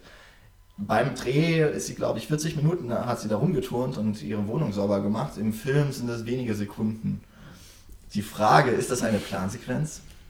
Es ist im Boah. Grunde, es ist eine extrem komplizierte Kamerabewegung, die auch nur über Computertechnik überhaupt machbar ist, um diese winzigen... Ich glaube, da, also da müssen wir die. Begriffe trennen zwischen Filmaufnahme und Rezeption. Ich, ich glaube, ansonsten kannst du das nicht wirklich äh, bewerkstelligen, weil ähm, wenn du diese Szene aufnimmst, also ich glaube, wir haben auch damals schon drüber gesprochen, was da für ein immenser Aufwand hinten dran steckt. Allein die Lichtsetzung, weil die Lichtsetzung verändert sich Genau. in dem Sinne auch, dass sagen wir mal, äh, sie fängt am frühen Mittag an und es wird Nachmittag und die Sonne wandert eben auch weiter. Und du siehst da, wenn, wenn du beispielsweise auch mal ins Making-of äh, schaust, äh, wie dort hinten, was für monströse Lichtsetzungen dort und Lichtapparate dort installiert wurden, äh, um das einfach zu bewerkstelligen. Und diese die Kamera wurde die nicht äh, irgendwie Todessternkamera oder so genannt? Ja, die Ich hatte meine, die so, hatte so einen lustigen Namen. ich so, mich, ja, die ja. haben sich da irgendwie so einen Gag... Ja. Der Todesstern. Also es, irgendwie sowas, es steckt auf jeden Fall ein immenser Aufwand hinten dran, was du natürlich in der Rezeption von 5, 6, na, Ja, ist ein bisschen länger, schon, oder? Es sind schon so 20, 30 Sekunden irgendwie Genau. so. Das nimmst du da auf keinen Fall wahr. Ja. Ja. Trotzdem wirkt es natürlich dadurch komplett anders nochmal auf dich. Ist- Amüsanterweise kann man da noch erzählen, dass äh, sie den ersten, dass er den ersten Take ja nicht so toll fand und, und dann noch angemacht. Ja. gern nochmal einen machen wollte und das auch gemacht hat, obwohl ihr Rücken sehr wehgetan hat. Ja, ist halt jetzt wirklich die Frage, von welcher Seite wird die Ja. Plansequenz ähm, ja eigentlich dann definiert? Ist, es, Ähm, ist es der Aufwand beim Dreh? Ist es weiß die, die Produktion? Ist es, oder ist es die Rezeption? Ähm, gerade, also als du gerade meintest, mit den 30 Sekunden äh, dargestellt, was 30 Minuten lang geht, habe ich jetzt spontan an Clockwork Orange gedacht. An diese Szene, wo sie, wo sie äh, Sex haben. Mhm. Zu dritt Okay. in diesem Zimmer. Ja. Ja. In dem Fall eine statische Einstellung. Genau. Da ist ja der Unterschied zu der, äh, zu der, zu der Sequenz, die du gerade gesagt hast, einfach nur, dass sich in äh, Requiem for a Dream die Kamera bewegt. Mhm. Von rechts nach links. Und jetzt ist für mich, wäre es für mich die Frage, die sich mir stellt, ist diese Kamerabewegung von rechts nach links, also wir sind uns einig, dass Clockwork Orange keine Plansequenz ist. Ja, Es kommt drauf an. Es ist diegetisch abgeschlossen eigentlich, oder? Mhm. Obwohl, nee, ist es nicht, Naja, weil die Mädels schon vorher man, im Raum waren. Ist jetzt die Frage, lernt man die. Es geht jetzt darum, äh, geht es um den sexuellen Akt, den sie da vollziehen, oder geht es um die äh, Bekanntschaft, die sie haben, die ja auch nicht, die danach endet, aber sie Ja. hat schon vorher begonnen. Also das ist dann meinetwegen, wenn es nur um den Sex geht, dann ist es diegetisch abgeschlossen Genau. und ganz theoretisch oder so könnte man von der Mhm. Plansequenz sprechen. Ich bin aber wirklich der Meinung, dass wenn wir über solche Shots reden, dass es dann wirklich schon wieder komplett eigentlich eine neue, eine neue begriffliche... Ja, das ist eine neue ähm, Theorie, die dann Ja, es ist, zugrunde gelegt ich habe das. Gefühl, man, man kann nicht sagen, es ist eine Plansequenz nur anders, sondern dass man wirklich sagen müsste, okay, nein, das ist keine Plansequenz, Ja. weil es ist schon wieder was Neues, es, ist Ja. schon, es heißt äh, Aber was- anders. Ich Aber hab- was denn? Ich, nee, ich weiß es nicht, aber das müsste man schon anders benennen. Aber als Jan gerade anfing, von Requiem for Dream zu reden, dachte ich erst, er meinte diese ganzen Snorri-Cam-Einstellungen. Na, die sind ja nicht auch drin. Nee, aber da kannst du eben auch drüber reden. Da sind sonst noch echt da viele Schnitte zwischen. Sicher? Ja. Doch, Also Snorri weil Cam es Einstellung gibt an sich Snorri Okay, Cam, Moment, erstmal. Snorri-Cam, falls für alle, die das nicht wissen, genau, eine Steadicam umgedreht, die dann auf den Kopf des oder Oberkörper des Darstellers äh, gerichtet ist, sodass man den die ganze Zeit sehen kann und er ist immer zentriert im Genau. Bild und hinter ihm bewegt sich der Hintergrund Das natürlich, ist wenn eine er sehr das hektische, Bild geht. nervöse Situation, die da dann aufgebaut wird. Genau. Und ich meine, ich weiß jetzt nicht, wie es in der Situation ist. Meinetwegen sind da Schnitte, vielleicht auch nicht. Auf jeden Fall kann man das ja auch so einsetzen, dass keine Schnitte vorkommen. Das wäre im weitesten Sinne dann auch eine lange Einstellung Mhm. oder Plansequenz, je nachdem.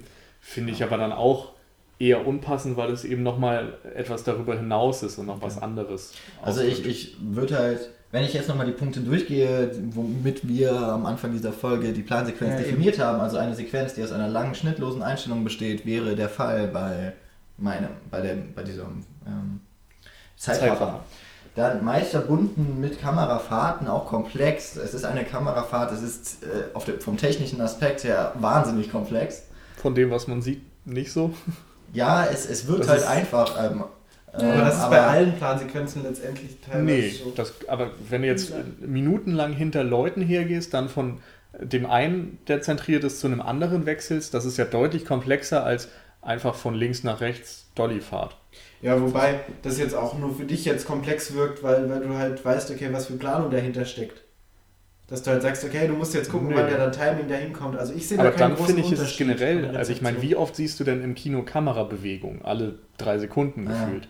Und dann fällt doch im Grunde jede Kamerafahrt schon in die Gruppe von Plansequenzen, weil du dann der Meinung bist, dass die ein bisschen komplexer sind oder so. Naja, aber es, es, ist ja, es ist ja jetzt nicht so, dass Kam also Kamerabewegungen sind mittlerweile in fast jeder Einstellung. Das ist Eben. einfach auch, Das weil die Schnitte deutlich, die kann man die besser setzen, da kann man nochmal eher einen Fehler ausbügeln.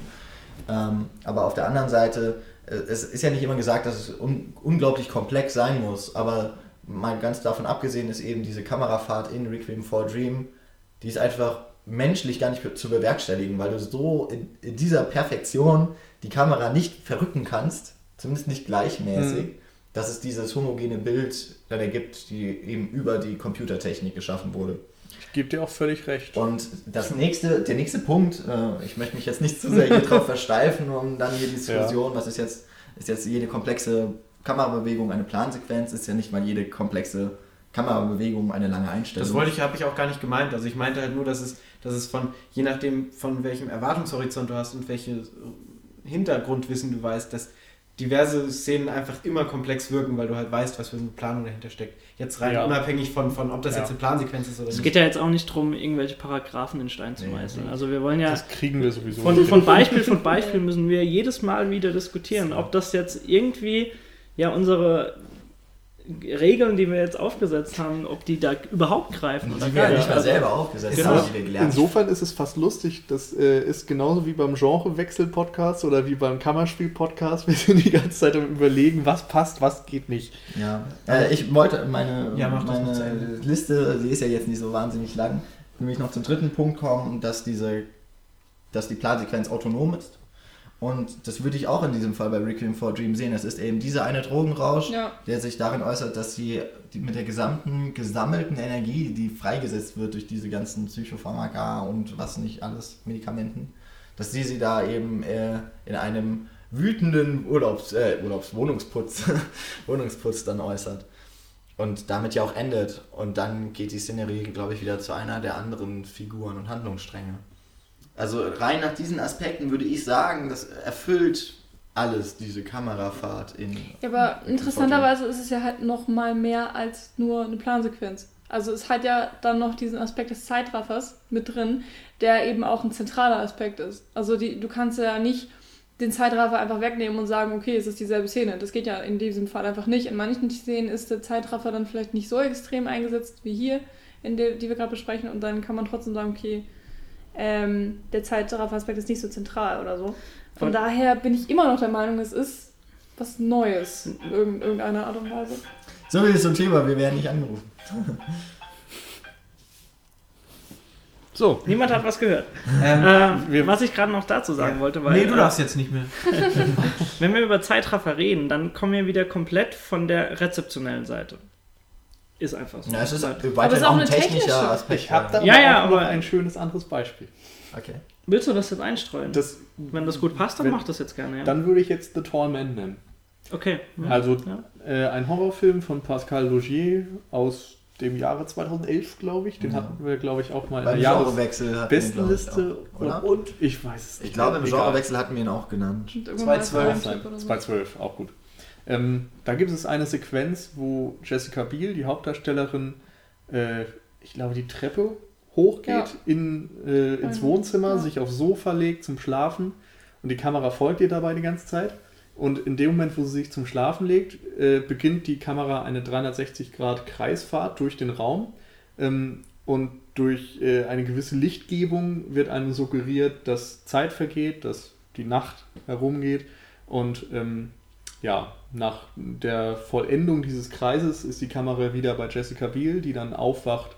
Und ich glaube, Polizei ist da und es geht. Ja, die- Ja, sie geht sogar so, äh, die Kamera geht dann durchs Fenster dieses Wohnzimmers und dann runter zum Haus und dann wird gerade Jessica Biel, glaube ich, abgeführt. Also es Und so. endet damit, dass Okay. der Stein durchs Fenster fliegt und da, dann geht die Kamera raus.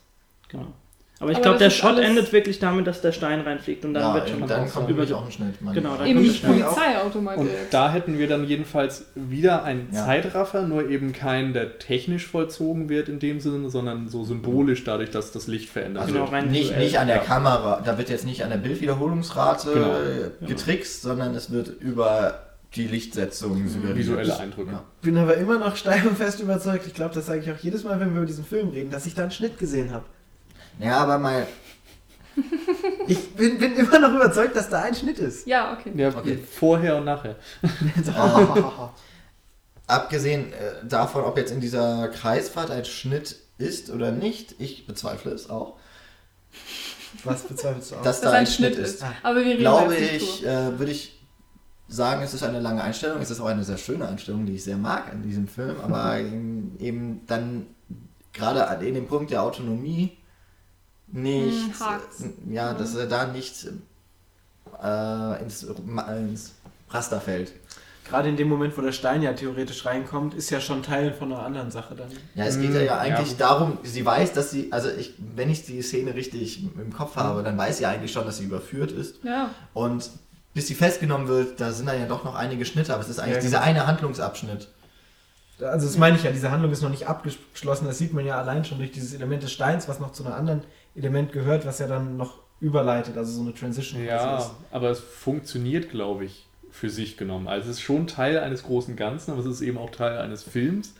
Ich glaube aber, dass man die Einstellung schon, ja, je nachdem, wie eng man dieses äh, autonom Stehende definieren möchte, dass es trotzdem funktioniert, weil sie eben, ne, sie, sie legt sich schlafen, Mhm. sie wacht auf und so weiter. Also das, Ja. da sind schon so gewisse Faktoren drin, die man als Anfang und Ende sehen kann. Also äh, diese inhaltliche Sequenz fängt für mich da an, wenn sie völlig apathisch schon, weil sie, wie wir gerade schon gesagt haben, weiß, dass sie überführt wird, ihr Haus betritt, dann diese Treppe in ganz, ganz Mhm. langsamen, in einer ganz, ganz langsamen Kamerafahrt, die vorausgeht, hochgeht und dann sich in dieses Zimmer setzt. Wenn, wenn, dieser, wenn das auch schon ohne Schnitt geschehen wäre, hätte ich dir, glaube ich, recht gegeben. Aber danach, nee, danach ist noch ein Schnitt, wenn Ah, sie dort okay, sitzt ja. und dann fährt die Kamera den Ja, Raum genau. auf. Okay, Also dann, wenn- dann hatte ich das falsch in Erinnerung. dann hätte ich dir wirklich recht gegeben. Aber so würde ich auch eher sagen, dass es einfach eine lange Einstellung ist, die wunderschön anzusehen ist, aber auch nicht mehr ist dann.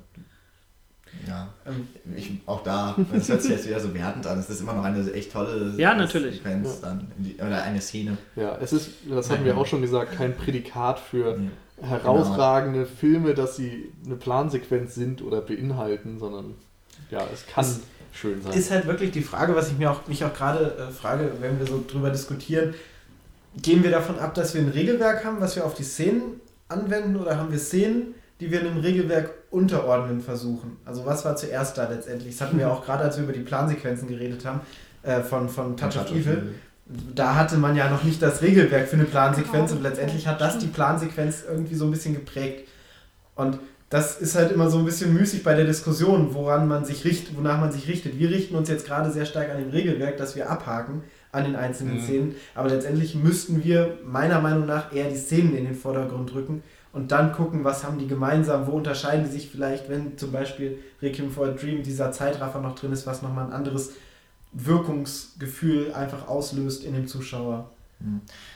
Ja, das- ist jetzt irgendwie so ein Punkt, den hatte ich bei dir schon mal in Bezug auf Filmtheorien, ob jetzt man äh, Filme auf Filmtheorien versucht anzupassen oder ob man die Filmtheorien auf Grundlage von verschiedenen Ich Filmen wünschte, Herr Kiefer wäre hier. ja, äh, entwickelt und es ist immer ein Wechselspiel.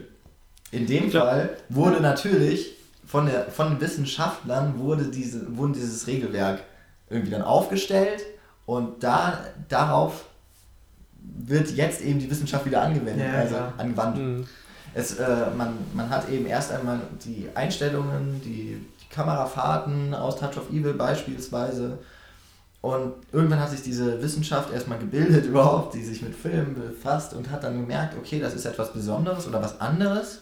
Und das wird jetzt irgendwie versucht zu definieren. Es geht auch einfach nur darum, uns in gewisser Weise einfach ein Vokabular in die Hand zu geben, Ja. damit wir überhaupt Mhm. diskutieren können. Ja. Und ich glaube, dass so diese, diese grundsätzliche Huhn- oder Ei-Diskussion, die wir führen, die, die musst du immer zugrunde Ja. legen. Also das ist relativ müßig, dann darüber zu Ja, diskutieren. und letztendlich ist halt auch die Frage, inwiefern das Vokular, Vokabular wirklich sinnvoll ist, weil es ja anscheinend auch an, an seine Grenzen stößt, wie wir jetzt Willst du unsere das- Dozenten? Nee, aber weil, was wir gerade bei der Diskussion gemerkt haben, ist ja irgendwie, dass wir mit dem Ja. Vokabular, was wir haben, nicht mehr weiterkommen. Das ist ja auch die Frage, ob das an wirklich einen- die an Wissen. einen Punkt, an dem wir noch irgendwie etwas abgrenzen können. Aber äh, es, ist, es ist schwierig in solchen Situationen, weil man subjektiv vielleicht den Handlungsrahmen anders fasst. Da es, genau. gäbe es auch noch andere Szenen, wo, äh, die auch so strittig wären, die ich jetzt aber, glaube ich, wo wir uns dann ein bisschen mal zurückhalten müssen, weil wir noch andere Punkte ansprechen wollten. Ja. Ähm, aber da gäbe es auch noch so einige. Scarface beispielsweise mal wieder Brian De Palma, ob man dann von einer langen Einstellung oder von einer Plansequenz redet. Ähm, ich habe auch noch Magnolia und Boogie Nights aufgeschrieben, wo auch noch mal ein paar Schnitte dabei sind, ab und zu. Ob es dann, die dann womöglich nur, in Anführungsstrichen, lange Einstellungen sind und keine Plansequenz. Das- Aber auch über, über diese Hybrid, äh, lange Einstellung und Plansequenz haben wir jetzt zum Beispiel, was Michi meinte, dass zum Beispiel das Ding von, von Rick with Dream noch mal mehr ist als eine Plansequenz. Zum Beispiel. Da stoßen wir jetzt irgendwie ja doch schon am Ende von diesem Vokabular, was wir derzeit haben. Also, äh, Bachelorarbeit-Thema, Requiem for a Dream, Mehr als nur eine mehr als eine Plansequenz. Das Ding ist ja, es gibt Tipps. einfach einige Besonderheiten, die man dann einfach nicht mehr in Worte fasst, weil sie so selten sind, dass sie zum Beispiel nur in einem einzelnen Film mal vorkommen. Also da gab es ja auch, äh, das wollte ich eigentlich vorhin sagen, es ist die Frage, ob das Wissenschaftler äh, schaffen haben, diese Begrifflichkeit, oder ob das einfach Filmschaffende waren. Hm. Denn ähm, es passiert ja auch immer mal wieder, dass Leute, während sie einen Film drehen, irgendwie vielleicht was Neues machen und das auf eine bestimmte Art und Weise benennen. So wie Tarantino über seinen Sequence-Shot sagte, das ist sein Brian De Palma-Shot. Und ähm, eine Verkantung zum Beispiel, also eine Schrägstellung der Kamera, wird im Englischen Dutch Angle genannt, also holländische äh, Einstellung. Ähm, die meinten aber eine deutsche, weil das im deutschen Expressionismus mal benutzt wurde und so. Also es ist, diese ganzen Begrifflichkeiten muss man teilweise eben doch mit einem bisschen Abstand sehen und ich glaube, da sollten wir uns nicht weiter zu sehr drauf versteifen. Genau, um jetzt nochmal ein bisschen weiterzukommen, äh, wo wir auch gerade bei strittigen ja. Plansequenzen immer noch so ein bisschen sind, äh, möchte ich über was reden, ähm, was sozusagen auf den ersten Blick aussieht wie eine Plansequenz, wo sich dann aber im zweiten Blick rausgestellt äh, ist, da gibt es Schnitte und da wurde dann gemorpht. Mhm. Also sozusagen, dass du, wie zum Beispiel ähm, relativ an, am Anfang von Sweeney Todd, ähm, gibt es eine, sozusagen den Flug einer Kamera durch das alte London und dann auch durch die Häuser und durch Kanalisation und so weiter, wo man einfach sehr klar sieht, okay, das ist eine lange Einstellung und man könnte fast schon sagen, es ist eine Plansequenz, weil die Stadt eben eingeführt wird, bla bla bla. Aber es ist eben sehr viel Gemorphe dabei und sehr Kurzer viel Einwand, CGI. Erklär für unsere Zuhörer mal kurz, was Morphing ist. Morphing äh, kann ich selbst, glaube ich, nur äh, laienhaft erklären. Aber man stellt sich zum Beispiel zwei verschiedene Bilder vor, die dann. Nee, das war eine Überblendung, das geht auch nicht. Naja, ja, es, ist, es geht aber in die Richtung. Man hat im Grunde ein Ausgangsbild. Wenn wir Sweeney Todd nehmen, wir haben eine Straße und äh, diese Straße führt irgendwie eine Bildtiefe und wir haben als nächstes Bild, das tatsächlich aufgenommen wurde, eine Haustür. Und diesen Weg, den man da jetzt gehen würde, den kann man am Computer simulieren. Oder andere, also fürs Morphing ist eigentlich einfacher, durch eine Glasscheibe durchzugehen. Das heißt, man sieht schon, der, der klägliche Versuch, den wir auch mal gemacht haben, okay. also dass einfach also sich eine Kamera vor eine Glasscheibe bewegt und dann geht es quasi, kann sie durch dieses Glas ja, gleiten ja. und man ist dann innerhalb des Raumes, den man auch schon vorher sehen konnte, da Glas in der Regel durchsichtig ist. Also das so. quasi ein Endbild und ein Anfangsbild, ja. die ineinander dann Genau, und dazwischen wird im Computer ein, mehr, mehrere ähm, Bilder. Als, als vielleicht gutes Beispiel, was wahrscheinlich auch sehr, sehr viele kennen, es gibt dieses eine ähm, Musikvideo zu einem ähm, Song von Michael Jackson, in dem sehr, sehr viele äh, Köpfe aufgenommen wurden einfach. Und die Kamera ist sozusagen starr und die Köpfe ändern sich immer und dieser Übergang vom einen Kopf zum anderen ist auch gemorpht. Das sieht dann sozusagen aus, als würde sozusagen ein Alien immer seine Form wechseln in verschiedene Köpfe. Und im Endeffekt sind es aber irgendwie 30 verschiedene Menschen, die dann immer so von einem zum anderen gemorpht sind. Ich stelle mir gerade vor, was passiert wäre, wenn 1930 so eine Technik angewandt wäre. Mhm. Ich glaube, die, die Menschen wären heillos herumgerannt und hätten die Apokalypse irgendwie. Ich stelle fest, wir haben einen sehr technischen Podcast. Dieses ja, Mal. irgendwie schon. Aber ich möchte zurück zu dieser äh, Morphing-Geschichte. Morphing-Szene ja. in Sweeney Todd, weil Natürlich gibt es Schnitte, wir wissen, dass es Schnitte gibt und irgendwie ist es doch ein zusammenhängender Shot in irgendeiner Art und Weise. Letztendlich ist es ja fast eine Art von einem unsichtbaren Schnitt letztendlich, weil du halt zwei Bilder hast, die dann computertechnisch ineinander übergehen, ohne dass es der Zuschauer in der Rezeption quasi sieht. Ja, man sieht's. ja, also natürlich, aber so, also man sieht diesen Schnitt nicht, man sieht, dass es gemorpht wurde ja. und kann also dann sehen diesen Schnitt. Es wäre dahinter. wortwortlich ein unsichtbarer Schnitt, also ja. nicht das, was wir in der Regelform äh, darunter sagen, verstehen, sondern ein gutes Beispiel wäre dann einfach neuzeitlich auch äh, Hugo beispielsweise. Hugo, Hugo. dafür. Ähm, Im Grunde derselbe Shot, also da fliegen wir einfach in, in diese Pariser äh, Bahnhof. In den Pariser Bahnhof an hinein, den Menschen vorbei, an den Menschen vorbei in, in Tunnel hinein, in Röhren hinein und folgen äh, Hugo, wie er da durchläuft. Ganz genau ja. und äh, es geht einfach darum, glaube ich, dass wir uns darauf einlassen. Mhm. Also es ist, trotzdem, das ist, dass wir das wissen. Eine ganz wichtige Sache, weil ähm, auch das noch so ich glaube, das wird auch wissenschaftlich noch ein wirklich ein äh, großes Thema, überhaupt dieses gesamte Digitale, denn das London in Sweeney Todd ist äh, gerade in der Anfangssequenz CGI generell. Das ist ein Hinter, da, da standen Schauspieler vor einem Greenscreen und ähm, hatten so ihre paar Props, also ihre Gegenstände, die man eben doch noch mit der Kamera aufgenommen hat. aber im Grunde eben im Studio, das ist nicht ein, eine Nachbau, ein Nachbau wie jetzt, äh, Nachbau hört sich jetzt komisch an, wenn ich jetzt Herr der Ringe nehme, weil man da nichts nachbaut. Aber es ist nicht die Kulisse von Hobbingen, die man da hat und betreten kann. Es ist einfach ein, es ist ein Studio mit vier Wänden. Und ähm, wie sehr das jetzt noch Kamerabewegung dann letztendlich ist, ja, wenn man nur noch am Computer quasi einen Pixar-Film mit realen Schauspielern dann füllt noch. Äh, das ist jetzt auch für mich die Frage, das ist genauso anstrengend eigentlich, oder auf eine andere Art und Weise, weil eben dann Techniker im, am Computer sitzen und das alles entwerfen, konzept, äh, konzeptionell genauso eigentlich. Es, man durchläuft die gleichen Schritte wie beim richtigen Filme machen auch. Richtiges Filme machen. Beim altmodischen Filme machen. Also dass man. Äh, Jan diskreditiert einfach mal einen ganzen Sparte an Ah, ja, es ist echt schwer, weil ich mit dem Digitalen noch nicht so ganz Ja, ich glaub, wir kann, haben da obwohl es mittler- halt so ein krasser Bestandteil mittlerweile Wir sind mittlerweile aber auch immer noch in einem Prozess, wo wir noch kein Regelwerk einfach dafür entwickelt haben, wie wir das ja, formulieren sollen und wie, was, was das überhaupt ist und wie, wie das sich das auswirkt alles. Ich hatte mir jetzt ähm, für diesen Podcast mal von diesen gesamten Filmen, die ich mir auch geschrieben habe, äh, und ich habe es ich hab's noch nicht benutzt, ich habe mir immer die Kameramänner dazu geschrieben, weil ich mir denke, gerade bei sowas äh, auf, visuell äh, aufwendigem wie einer Plansequenz ist es ja auch nicht, ist nicht nur der Regisseur, der den Input gibt, sondern eben gerade der Kameramann, der sich da ausleben darf. Und ähm, da ist es jetzt bei den digitalen Sachen, wie viel macht davon noch der Kameramann? Mhm. Was, was ich mir dann halt, also es gibt jetzt noch so Sachen wie bei Sweeney Todd, wo wir es halt ganz klar erkennen, das war Morphing. Oder jetzt bei, bei Hugo können wir das auch schon sagen, aber es gibt ja auch noch Sachen, wo es dann einfach nicht so reingedrückt wird, sondern wo es dann versteckt ist oder so. Nenn es. Er hat kein Beispiel. Achso, ich dachte, du würdest jetzt Gravity ansprechen. Ach so, nee. Weil das alles so Ja, homogen Aber wir können ein auch gerne Gravity Beispiel. jetzt anwählen, aber ich habe Gravity halt noch nicht gesehen, deshalb konnte ich Ach so. nichts zu sagen. Aber ein Film, den Dun, man dun, dun. gucken sollte, oder? Der, ein, Gravity, ein Film, den jeder gesehen haben sollte. Ein Film, der bei uns in der Top 10 2013 hätte stehen müssen. Naja, aber bleiben wir gerne bei Gravity. Also wenn das so ist, wie du es gesagt hast, dann ist es da so. Ich glaube dir da. Ich glaube dir. Das war ja gerade der beste Satz dieses Podcasts. Wenn es so ist, wie du es sagst, dann glaube ich dir, dass es so ist, wie du sagst. Ja, also auf jeden Fall ähm, ist es dann halt so, dass wir dann auch an, an, an die Grenzen unserer Wahrnehmung kommen und dann wirklich sagen, okay, woran sollen wir jetzt erkennen, ob es eine Plansequenz ist, weil es halt wirklich vor Ort alles so aufgenommen wurde ohne Morphing oder ist vielleicht doch Morphing drin und wir haben es einfach nicht gesehen. Also da wird es halt auch irgendwann schwierig und diffus für den Zuschauer.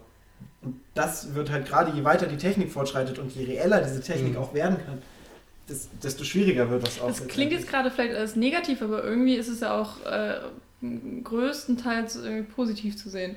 Ja. Ich würde, ich Das nenne es mal spannend irgendwie. Ja, das auf jeden. Fall. Also wie es wie es genutzt wird, ist ja dann das, das eigentlich Wichtige. Also wie äh, der jeweilige Regisseur, Kameramann, was auch immer, das Produktionsteam sich entscheidet, äh, gewisse Mittel zu nutzen.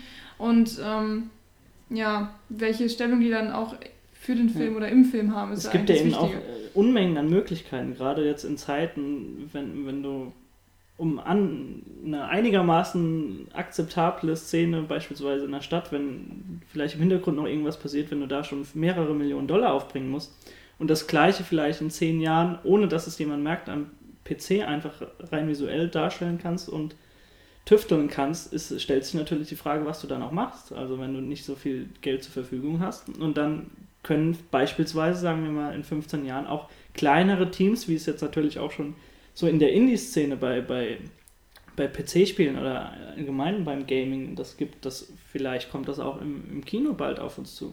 Es ist ja auch schon so weit, dass bei Horrorfilmen zum Beispiel, die ja meistens sehr billig produziert werden, dass im Grunde alle Effekte nur mit CGI gemacht werden, Bluteffekte und sowas, während es früher eben noch Maskenbildner gemacht haben oder Ja, irgendwelche. Effekte-Spezialisten. Ja. Ich meine, wir sind ja mittlerweile so weit, dass Serien wie Game of Thrones Mhm. auch, Auch. mit sehr viel Green, Bluescreen arbeiten und durch CGI die Welt erschaffen, die Ja. im Hintergrund abläuft und äh, die halt vom Budget her, das ist jetzt nichts für ganz kleine Filmteams, aber natürlich äh, verglichen mit einer Hollywood-Produktion. Hollywood-Produktion und auch Gravity, der, ich glaube, 60 oder, also ich glaube, er war erstmal so bei, bei 60 Millionen budgetiert, das musste nochmal hochgeregelt werden. Aber äh, der war im Endeffekt, ich, also so um die 100 Millionen. Ja, und wenn man das jetzt mit anderen Blockbustern vergleicht, ja, wenn man hört, dass Disney andauernd eine Viertelmilliarde ausgibt für seine Filme, dann äh, ist das ja auch schon wieder ein ziemlich kleiner Preis dafür, wenn man es jetzt mal so sehen würde, die haben, im, die haben nicht im Weltraum gedreht, das war ein bisschen teuer. Ja?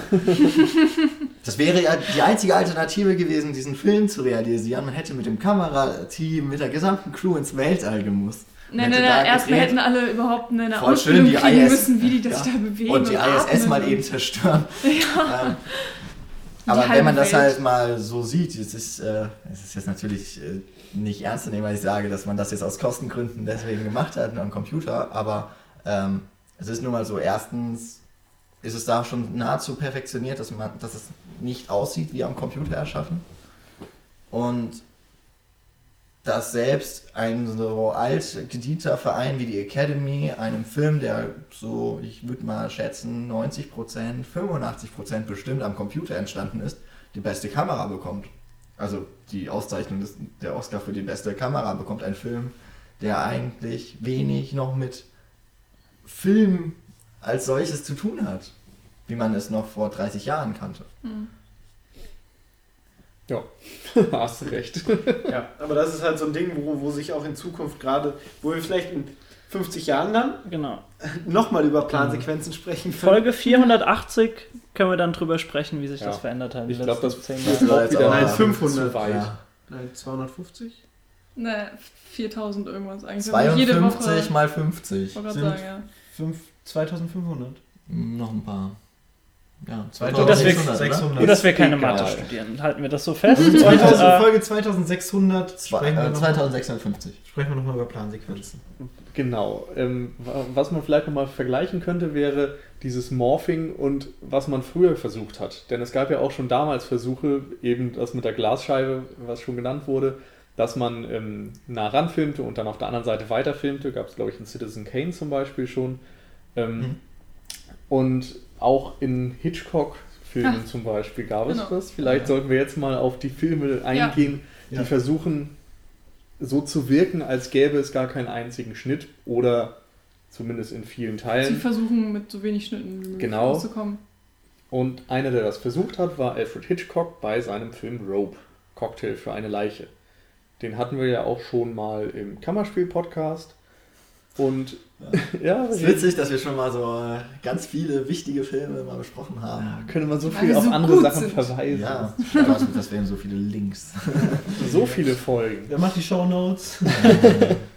Naja, jedenfalls ähm, ist es ja dort so, dass ähm, der Film, glaube ich, drei, vier, fünf Schnitte hat. Ich Nee, glaube, er hat, hat an die. Nee, nee, nee, das Also sind fast viele? schon 10. Also, Ja. ich habe ich Ah, hab stimmt, mitgezählt, ich glaub- ohne ah, Scheiß. Ich habe mitgezählt Ja. bei diesem Film. mein, mein Einwand ein- vorhin, wir würden nicht ne? da sitzen und äh, Schnitte zählen. Ja, ist nee, ich- hiermit aufgehoben. Ich hab's, ich hab's nicht gesagt, weil ähm, ich habe Rope auch tatsächlich, glaube ich, erst äh, dieses Jahr oder Anfang, Ende letzten Jahres gesehen.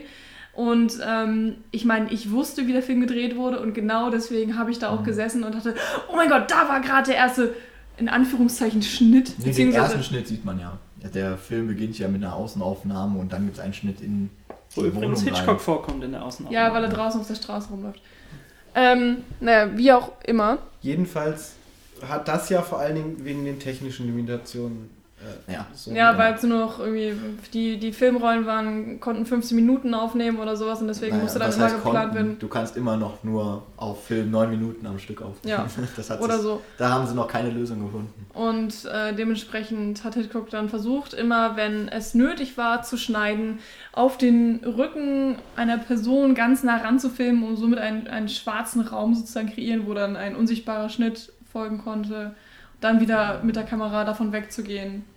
Und so zu tun, als wäre nie was passiert. Oh, ich habe nichts gemacht.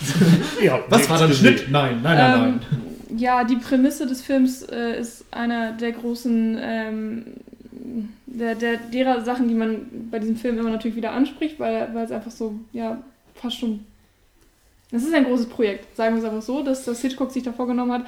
Gleichzeitig finde ich, äh, krankt der Film auch genau an dieser Sache, weil er natürlich das versucht zu verheimlichen und es ist aber extrem auffällig, diese merkwürdigen Kamerabewegungen und ja.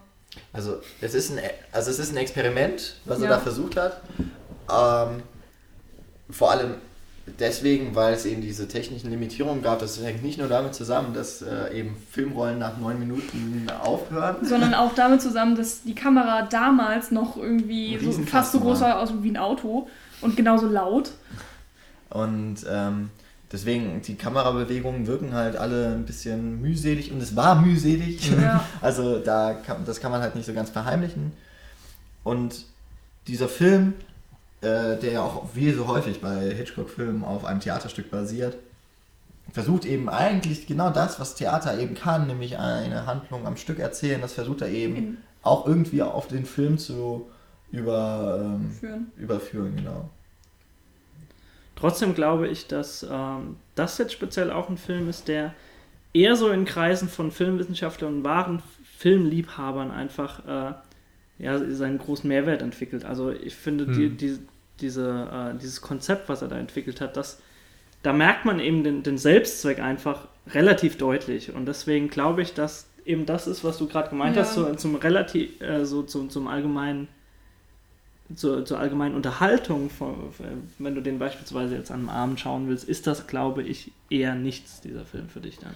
Und genau deshalb frage ich mich auch so ein bisschen, ob man da von Mehrwert reden kann oder ob es eben doch ja fast schon mittlerweile vielleicht weniger wert ist, weil es eben einem so ins Auge springt und ja, du sagtest, selbstzweckhaft wirkt. Und das ist ja eigentlich was, was schon eher ins Negative geht vielleicht, denn du willst ja nicht, dass die Leute die ganze Zeit nur drüber nachdenken, dass du da eben toll keinen Schnitt gemacht hast und so weiter, sondern du willst eine Geschichte erzählen in dem Film. Du willst Emotionen wecken und sowas. Und vielleicht führt das schon wieder zu Aber weit weg. ja, gut, da, ich glaube, da sind wir einfach nicht zu tief in der Rezeption von damals drin, dass wir das irgendwie Mhm. bewerten können, wie das, wie das sich auf zeitgemäße Zuschauer ausgewirkt hat. Ja, aber ich würde das in dem Fall, ich, ich würde immer Filme irgendwie so versuchen, natürlich in ihrem zeitlichen Rahmen zu sehen, aber nicht von der Rezeptionebene, sondern der Film muss heute noch wirken. In irgendeiner Weise. Ich kann Filme aus den 20er Jahren, kann ich wertschätzen, was sie damals gemacht haben mit ihren Limitierungen und allen Querelen, die sie hatten. Auch Stummfilme zum Beispiel kann ich ja heute trotzdem gucken. Und es ist dann nicht äh, die riesen Gaudi am Abend, äh, dass ich da mit Popcorn sitzen würde. Aber ähm, ich kann das dann wertschätzen und ich habe eine gewisse Art der Rezeption. Äh, das sind immer noch Emotionen möglicherweise, die da rüberkommen. Und auch bei Rope, also Cocktail für eine Leiche, ist es ja schon so, dadurch, dass man immer in diesem Raum ist und alles in Echtzeit läuft, das ist ja eigentlich das Wichtige. Mhm. Der Film Ist ist nicht, nicht so, es, vielleicht ist es Selbstzweck, dass es quasi ohne Schnitt ähm, abläuft. Aber eigentlich ist es ja das Wichtige, es ist ein Abend, wirklich ein Cocktailabend, an dem zwei Leute, zwei äh, Studenten versuchen, ihren Lehrer von einem perfekten Mord zu überzeugen. Ja? Und das ist ja eigentlich die Geschichte und dass man da als Zuschauer in Echtzeit dieses miterleben kann. Das, ist, das funktioniert, finde ich, auch heute noch. Hm. Die, wie es dann technisch gelöst ist, ist halt wie bei vielen Filmen aus äh, der Zeit so, ich würde mal sagen, spätestens seit äh, vor 1980, wo doch Filme noch deutlich behäbiger waren in allem, be- in sehr vielen technischen Bereichen vor allem auch, dass sich äh, das eben immer bemerkbar macht, aber trotzdem noch der Film eine gewisse Wirkung beibehält.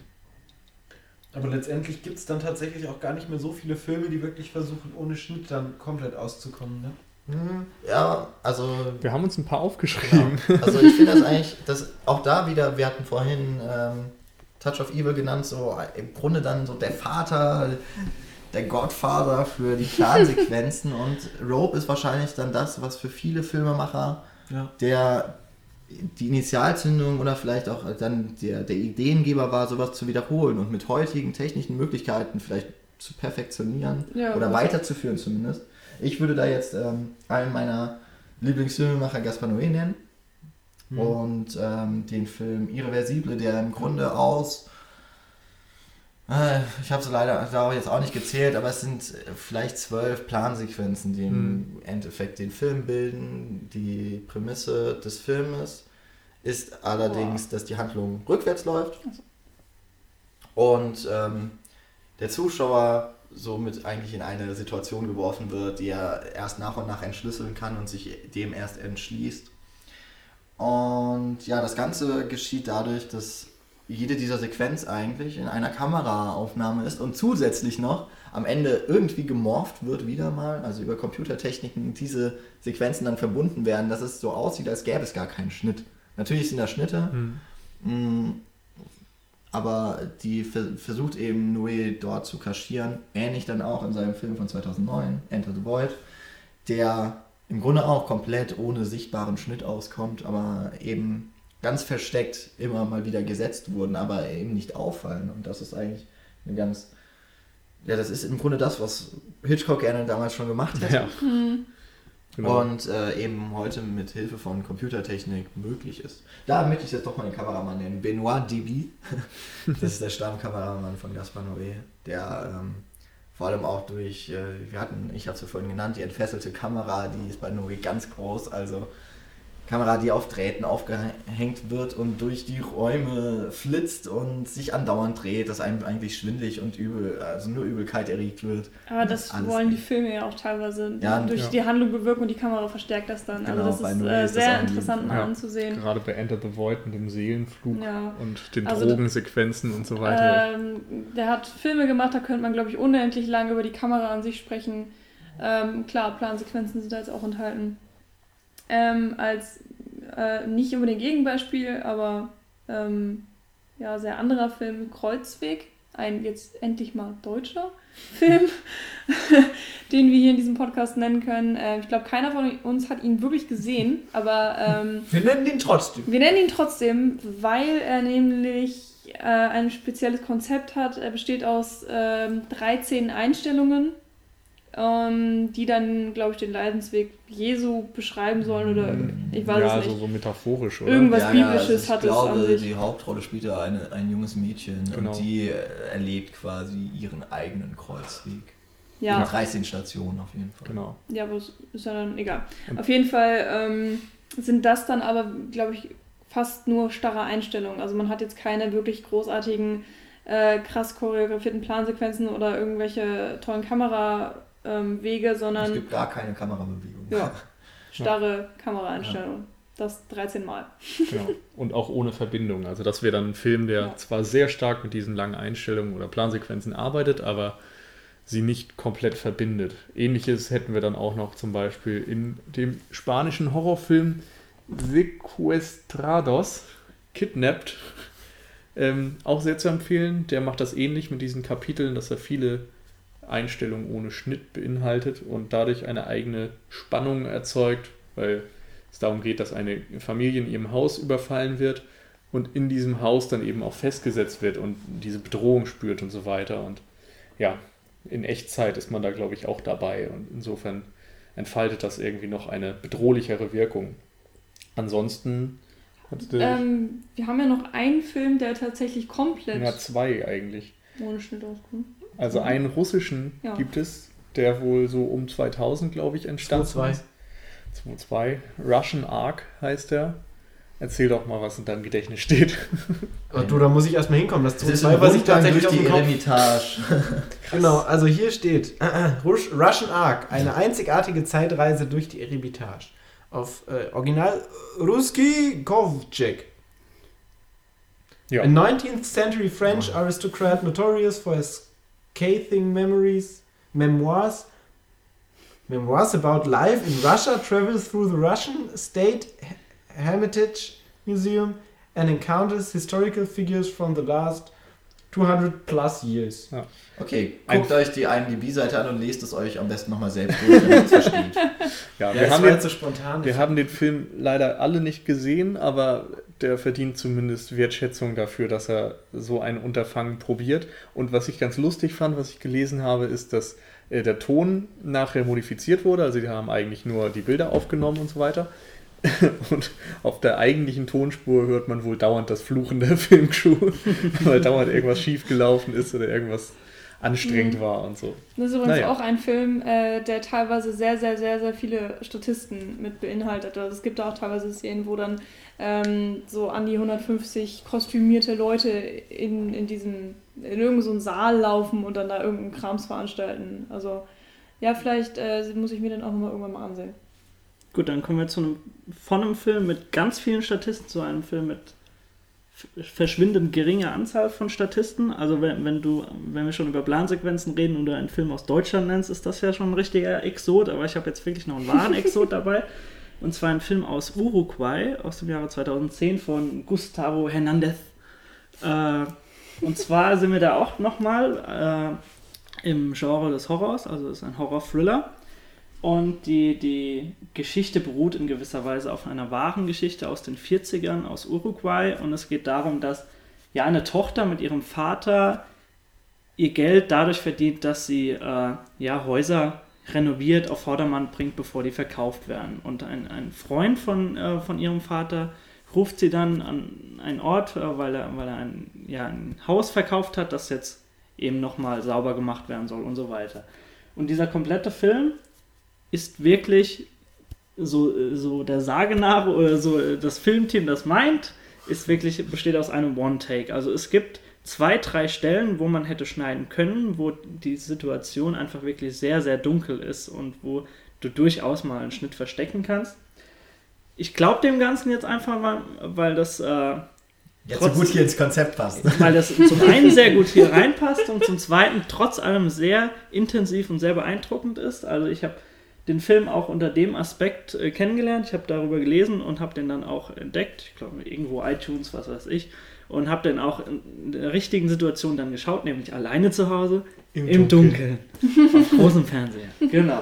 So, und da wirkt der Film wirklich super. Also, äh, der Film geht, glaube da muss ich nochmal nachschauen, genau 86 Minuten. Also, es ist eine ordentliche Länge. Und äh, ja, die beiden quartieren sich äh, dann in diesem Haus ein und äh, wollen dort auch übernachten. Und irgendwann hört sie äh, Stimmen oder Geräusche und ihr Vater geht nachschauen und sie findet ihn dann nicht mehr. Und äh, das ist schon beeindruckend gelöst. Also natürlich wird so vom, vom subjektiven Empfinden wird die, dieser Schlafrhythmus von ihnen nicht jetzt eine halbe Stunde zelebriert, dass du den beim Schlafen zugucken musst, eine halbe Stunde. Das wird schon ganz klug gelöst, dass du ein bisschen was vom Raum gezeigt bekommst und dann wird irgendwann wieder auf sie äh, geblendet, also nicht geblendet, sondern die Kamera dreht sich wieder auf sie und sie schlafen da und dann irgendwann hören sie was. Und im Laufe äh, der Geschichte, was man noch dazu sagen kann, die Story ist völlig an den Haaren herbeigezogen. Darum soll es jetzt auch nicht gehen. Der Film ist so an sich beeindruckend genug. Das muss jetzt einfach gelten. Wir nehmen das einfach so hin. Genau. Und, äh, ja, im Laufe der, der Stunde, die dann noch kommt, ist es in gewisser Weise, ja, ich will es fast einen Tanz nennen zwischen Kamera und der Protagonistin, äh, die immer wieder sich so abwechseln, wenn sie durch das Haus laufen. Also mal Over-Shoulder-Shot, du siehst die, äh, das junge Mädchen, wenn sie in einen dunklen Raum schaut, mal fährt die Kamera aber vor und du betrittst als erstes so die, diesen dunklen Raum und äh, du hörst nur das Schnaufen von dem Mädchen hinten dran. Also es ist, sie sind die ganze Zeit so beieinander dabei und äh, du entwickelst echt so eine, so, ja, so eine emotionale Bindung zu ihr, weil, Mhm. weil die, Kamera so sich als Person einfach verhält. Wie ich schon gesagt habe, also sie, sie entdeckt ja dann einige Dinge, die, wo, du dir, wo du am liebsten den Kopf irgendwo dagegen schlagen würdest. Aber es ist einfach sehr, sehr beeindruckend gelöst und äh, ich müsste ihn vielleicht nochmal sehen. Äh, von meinem subjektiven Empfinden ist aber auch die erste dunkle Stelle, wo du hättest plan äh, schneiden können, wirklich so eine halbe oder dreiviertel Stunde hin. Also das ist auch ordentlich Zeit. Es vergeht auch so zehn Minuten, äh, bis sie überhaupt zu diesem Haus kommen und über so einen Acker laufen und dort schon alles koordiniert werden muss. Und das ist ein, also es ist mit einem ganz, ganz kleinen Filmteam gedreht. Ich glaube, sie haben auch wenige Tage nur gehabt. Die waren alle so 1,30 groß. Sie haben nur 87 Minuten Und gedreht. äh, So groß wie Paul. Genau, also ich glaube, wenn man das nicht wertschätzen kann, wie der Film gedreht wurde, dann ist der überhaupt gar nichts für einen. Wenn man, wenn es jetzt irgendwelche Personen sind, die das gar nicht sehen würden und dann wirklich auch nur das Konsumieren und die Handlung aufsaugen, ist das völliger Quatsch. Guckt ihn euch nicht an. Aber gerade wenn wir jetzt über das Thema sprechen, ist das super beeindruckend, gewesen. Und ich glaube, er wird auch einer zweiten Sichtung von mir standhalten. Mal schauen. Mal schauen. Ich hoffe es doch. Also für jeden ein Filmtipp, weil uns hören ja nur Filmliebhaber. Das stimmt. Stimmt. Also zumindest jetzt nur noch. An sich hätten wir jetzt noch. Jetzt, ähm, Also, sollen wir jetzt noch einen Filmtipp abgeben oder? war das jetzt unser Filmtipp? Ich habe das jetzt nicht verstanden. Na, ich weiß Nee, nicht, es war- ob es war Daniels das war mein Filmtipp. Ich weiß nicht, ob ich für alle reden kann. Ja, das hatte ich nämlich auch eher das Gefühl. Hast du eigentlich gesagt, wie der heißt? La Casa Muda. La Ja, Casa okay. Muda, genau. Das Silent House äh, Ja, im Englischen. Da gab es auch äh, ein Jahr später mit, mit äh, Mar- Marie Elizabeth Olsen direkt ein Remake, aber das habe ich nicht gesehen. Ich weiß nicht, Hm. ob der auch genauso gedreht wurde. Wahrscheinlich. Schätzungsweise nicht. Also, nein. Ich würde jetzt einfach mal echt sagen, das wird ja dann wahrscheinlich eher mit Handkamera gedreht sein, oder? Genau. ja. Ja, weil ansonsten, boah, der Kamera, der muss ja so eine Kante sein, um eine Steadicam länger als 30 Minuten auf der Schulter zu haben. Überhaupt schon 30 Minuten. Ja. Ja. Das ist ja Ähm, unmenschlich. So rein von der Organisation dieses Podcasts haben wir jetzt noch vier kleine Themen, auf die wir eingehen könnten. Und ich glaube, wir Ich haben einfach keine Stöhnen Zeit dafür. vorstellen. Doch, doch, doch. Ja, aber nicht für alle, das in der Breite.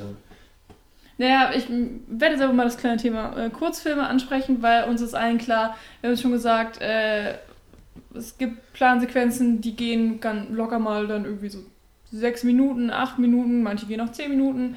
Ähm, dann ist es vielleicht auch nicht unbedingt weit entfernt, einfach mal einen Kurzfilm in einer Einstellung zu machen. Das ist dann, zumindest nicht so anstrengend wie ein anderthalb Stunden lang Abendspiel. genau. Genau. Und ähm, ich habe jetzt leider kein Beispiel, aber ich, es gibt wahrscheinlich genügend Kurzfilme, die nur aus einer Ja. einzigen Einstellung in, bestehen. Ja, ich meine, wenn man mal einfach an den Anfang der Filmgeschichte springt, sind äh, fast alle Filme so entstanden, dass Ja. du die Kamera irgendwo hingestellt hast, hast du die Leute davor gestellt und es ist natürlich dann auch also keine Plansequenz. Gerade die Namen. Arbeiter kommen aus dem Hof. ja, Das ist bezeichnet. der dazu. ein- Glaubt der- mir das. Genau. Ja, aber. Äh, ich wollte jetzt eigentlich auch Kurzfilme nennen, Ja. die dann wirklich eine relativ komplexe Kameraführung Ja. haben und dann, mh, Klar. ähm, ne, wo Ja, man auch das schon das Gefühl hat, es ist, eigentlich ist es eine Plansequenz, aber dann eben gleichzeitig auch nur ein einziger Film. Äh, Quatsch, ein, Das Einstellung ist und ein der, Film. der Film. Ja. Da könnte man sonst einfach direkt Musikvideos. Ich wollte es nämlich auch gerade sagen. Es gibt nämlich auch Kurzfilme mit Musik. Die Ja, letztendlich sind Musikvideos ja nichts anderes. Auf MTV.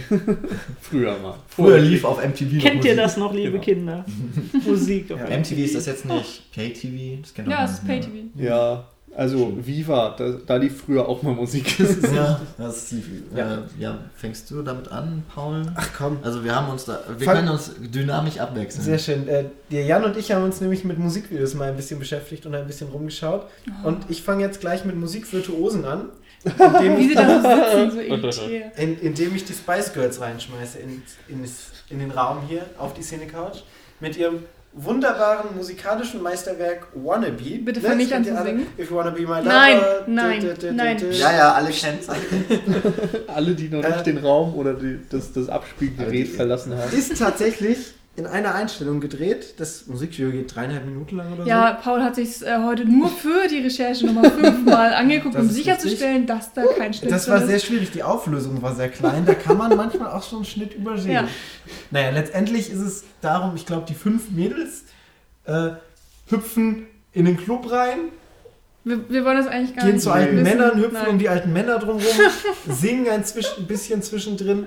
Aber letztendlich muss ich jetzt, also rein objektiv, muss ich sagen, ist die Kamera da auch sehr cool gemacht.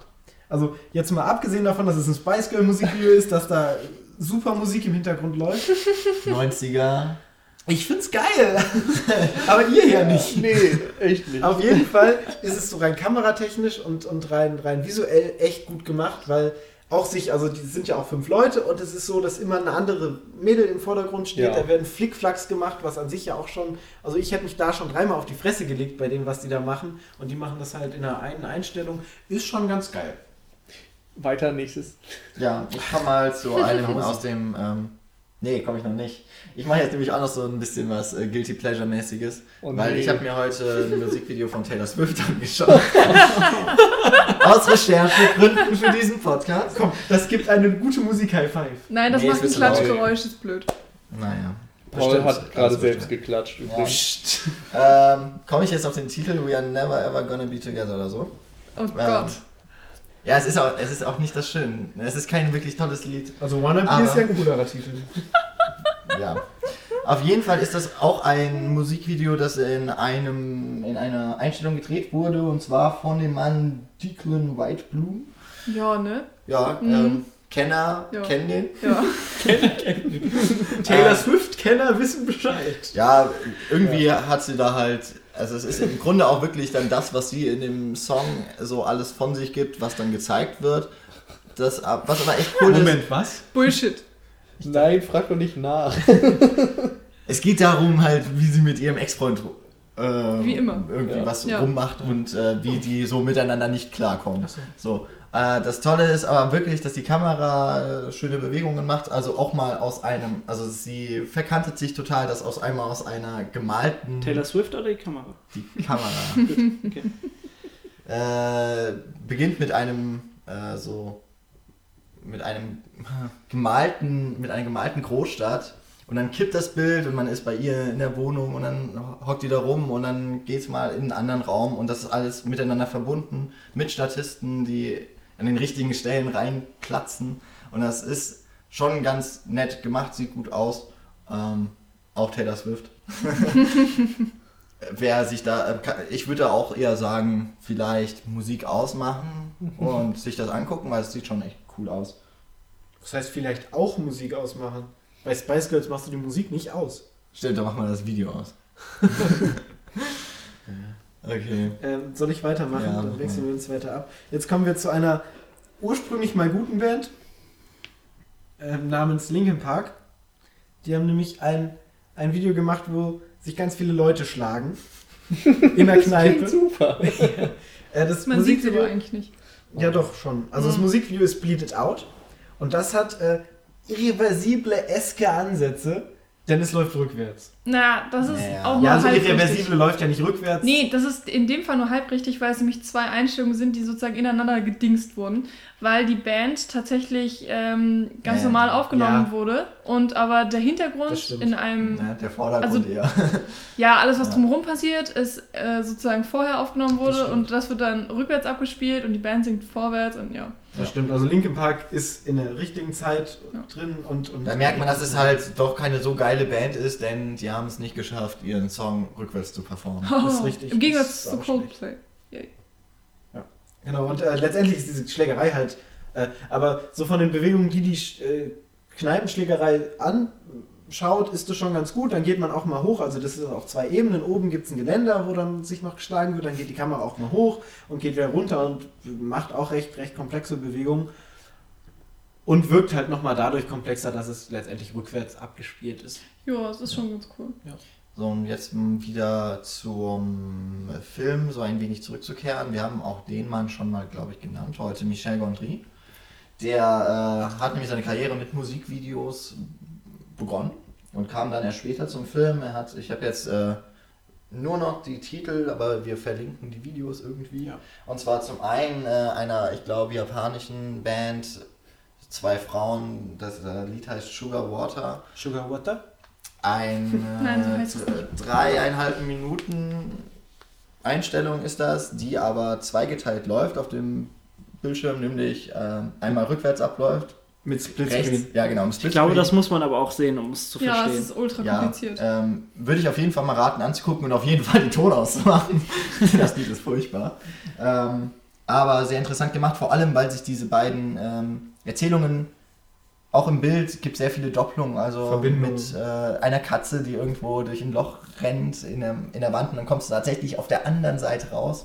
Ähm, das ist super gut getimed alles. Äh, da merkt man schon, dass der Michel Gondry schon damals, ich, das ist einer seiner ersten Aufgaben, äh, einer seiner ersten Aufträge gewesen. Auf IMDb ist es die Nummer 3. Ähm, Von was? Also von Aufnahmen, die er gemacht hat. Ach so. Sein dritter filmisches Projekt. Ich dachte, in Und- irgendeiner Top-Musik 3. Äh, ähm, da hat er schon auf jeden Fall sehr viel Talent auch für Bildästhetik aufblitzen lassen. Was ähnliches hat er später noch gemacht äh, bei dem Musikvideo zu Mad World. Äh, dort äh, wird, das ist relativ wenig Kamerabewegung, von einem Schuldach aus sieht man runter auf die Straße, wie dort Kinder in verschiedene Formen bilden, also zum Beispiel ein Auto oder ein Hund und sowas. Und äh, ab und zu schwenkt mal die Kamera nach oben auf das Dach, wo dann der Sänger ist und auch ein Klavier. Und von den Kamerabewegungen ist es jetzt nicht so spannend wie zum Beispiel das Sugar Water, aber trotzdem cool gemacht und vor allem auch in einer Einstellung. Und was ich noch kurz erwähnen wollte, das kennen glaube ich aber echt alle von OK Go, gibt es ziemlich coole Musikvideos. stimmt. Ähm, Stimmt. da werde ich, also nicht nur das, Äh, Ich glaube, Here we go. Here We Go Again war, glaube ich, vor zwei Jahren so ein richtig, oder letztes Jahr. Ist das das mit den Laufbändern? Zwei, drei Jahre. Nee, das ist auch. Oder ist das äh, wieder ein anderes? Das, okay, das äh, Here We Go Again war ja, dass die mit dem Auto äh, durch so eine Art Wüstenlandschaft gefahren sind und überall waren Instrumente aufgestellt und sie fahren an den Instrumenten vorbei und machen damit live die Musik. Und da sind einige Instrumente zu Bruch gegangen. Also etliche Gi- Gitarren, wo man äh, weinend davor sitzt, wie die damit umgehen. Ich habe heute noch ein anderes gesehen, äh, auch das werde ich verlinken, aber mir ist leider der Titel entfallen. Dort haben sie im Grunde den geilsten Domino Day ever aufgebaut. Was da alles passiert, ist unfassbar und auch wieder eine Einstellung. Äh, Obwohl ich glaube, bei dem äh, Here We Go Again sind es ja mehrere Kameraperspektiven, die gewählt werden, aber eben trotzdem live, dann live vor Ort eingespielt. Das ist äh, verrückt, was die machen. Aber damit eben auch andauernd YouTube ähm, Millionäre werden. Ähm, wenn wir jetzt fertig sind mit Musikvideos, würde ich gerne bei Michel Gondry bleiben. Der hat nämlich einen Film gemacht, jetzt wird es kompliziert, jetzt müsst ihr mir versuchen zu folgen, ähm, mit dem Titel Be Kind Rewind. Der hat äh, damals, äh, die Hauptrollen waren Jack Black und Mos Def, das war in 2008. Und äh, in dem Film geht es letztendlich darum, dass die beiden in der Videothek arbeiten und die ganzen Filme verschroten und deshalb für die Leute, die sich die Filme ausleihen wollen, die ganzen Filme einfach nochmal nachdrehen, in schlecht. Also es hat dann so, so einen Trash-Charme letztendlich einfach. Daraus entstand, darin sind noch keine Plansequenzen enthalten, daraus entstand dann ein Internetphänomen, wo dann auf YouTube alle Leute plötzlich Rewind, Leute, äh, Filme rewindet haben, also quasi es hieß dann Sweden Movies, wo sie die dann alle mit so einem Trash-Charme gemacht haben, Jurassic Park und alles drum und dran. Daraus wiederum entstand dann ein, jetzt werde ich hier von großen Gesichtern angeschaut, daraus wiederum entstand ein weiterer Trend, der wird jetzt nämlich äh, interessant bei der Betrachtung von Plansequenzen. Und zwar ging dann daraus hervor ein Trend, Filme in einer Einstellung und in einer Minute nachzuspielen. Also One Take, One Minute. Und äh, das ist auch unglaublich cool gemacht. Das werde ich auch nochmal verlinken unten. Da gibt es dann nämlich solche Filme wie Kill Bill, Forrest Gump, 28 Days Hast du da nicht Later. selbst auch mal eins gemacht? Ich habe da auch einmal einen gemacht, äh, Avatar haben wir dann selbst Ja, gedreht stimmt. zum Beispiel, wo du dann letztendlich einfach wichtige Handlungspunkte aus so einem Film hervornimmst, die dann in dieses Ding reinmachst und das ist meistens eine Kamera, wo du dann auf dem Sportplatz drehst, wo du halt ganz viel ebene Fläche hast, wo du lang gehen kannst. Und da hast du dann bei Kill Bill zum Beispiel jeden einzelnen Gegner, den sie dann hat, der dann abgehandelt wird und so alles dann nochmal mit so einem gewissen Zeitraffer. Ähm, und alles, wie gesagt, in einer Minute mit einer Einstellung. Das ist auch ziemlich geil. Und das ist halt nochmal sowas, was so ein bisschen von diesem Film weggeht, was nochmal in so ein Fanmade-Ding reingeht. Und was auch unter den. Also letztendlich ist es autonom. Wenn man mal davon ausgeht, dass es halt keine Filme sind, auf denen sie beruhen. Ja. Aber letztendlich ist das schon ziemlich cool und passt halt sehr gut zu unseren Plansequenzen-Thematik. Deshalb dachte ich, erwähne ich das einfach mal. Um nochmal. Und es hat auch echt viele Klicks. Also Forrest Gump zum Beispiel hat 4 Millionen Klicks. Das kann man sich schon mal anschauen. Doch, ist Ja. echt richtig muss ja empfehlen. so- Ich, ich finde das echt interessant, ja. Wir haben es äh, fast, wir reden jetzt fast zwei Stunden oder ungefähr zwei Stunden. Ich guck, ich, ich sehe es gerade nicht. Und wir haben es doch zum Ende hin geschafft, dass nochmal so ein typischer Paul-Kommentar irgendwie reinkommt, obwohl es ja vorher so ein technischer Podcast war und alles so ein bisschen auf Regeln. Das war ja so langweilig und Ja. doof. Nee, aber aber jetzt, ab- jetzt ist nochmal so was richtiges Geiles dabei. Schaut ja. euch One Minute in One Take ein. Was? an- Ein, ein, One minute in one take. Deutsche Sprache. XXX in One Minute in One Take. XXX. Ah, hast du schon die Parodien, ja? Ich glaube, es wird Zeit, dass wir das zu einem Ende bringen. Ich wollte noch eine Sache erwähnen. Oh Gott. Nein, Aber ich auch weiß nur ganz kurz am Rande. Und zwar haben wir jetzt vor allen Dingen über Filme und Kurzfilme geredet.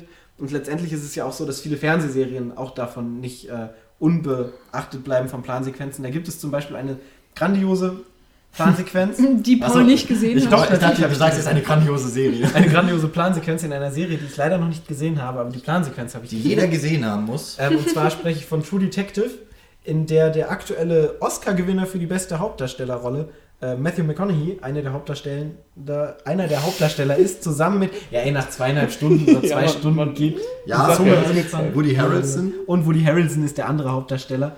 Und es ist so eine Mystery, Crime, Krimi-Gedöns-Serie. Ja.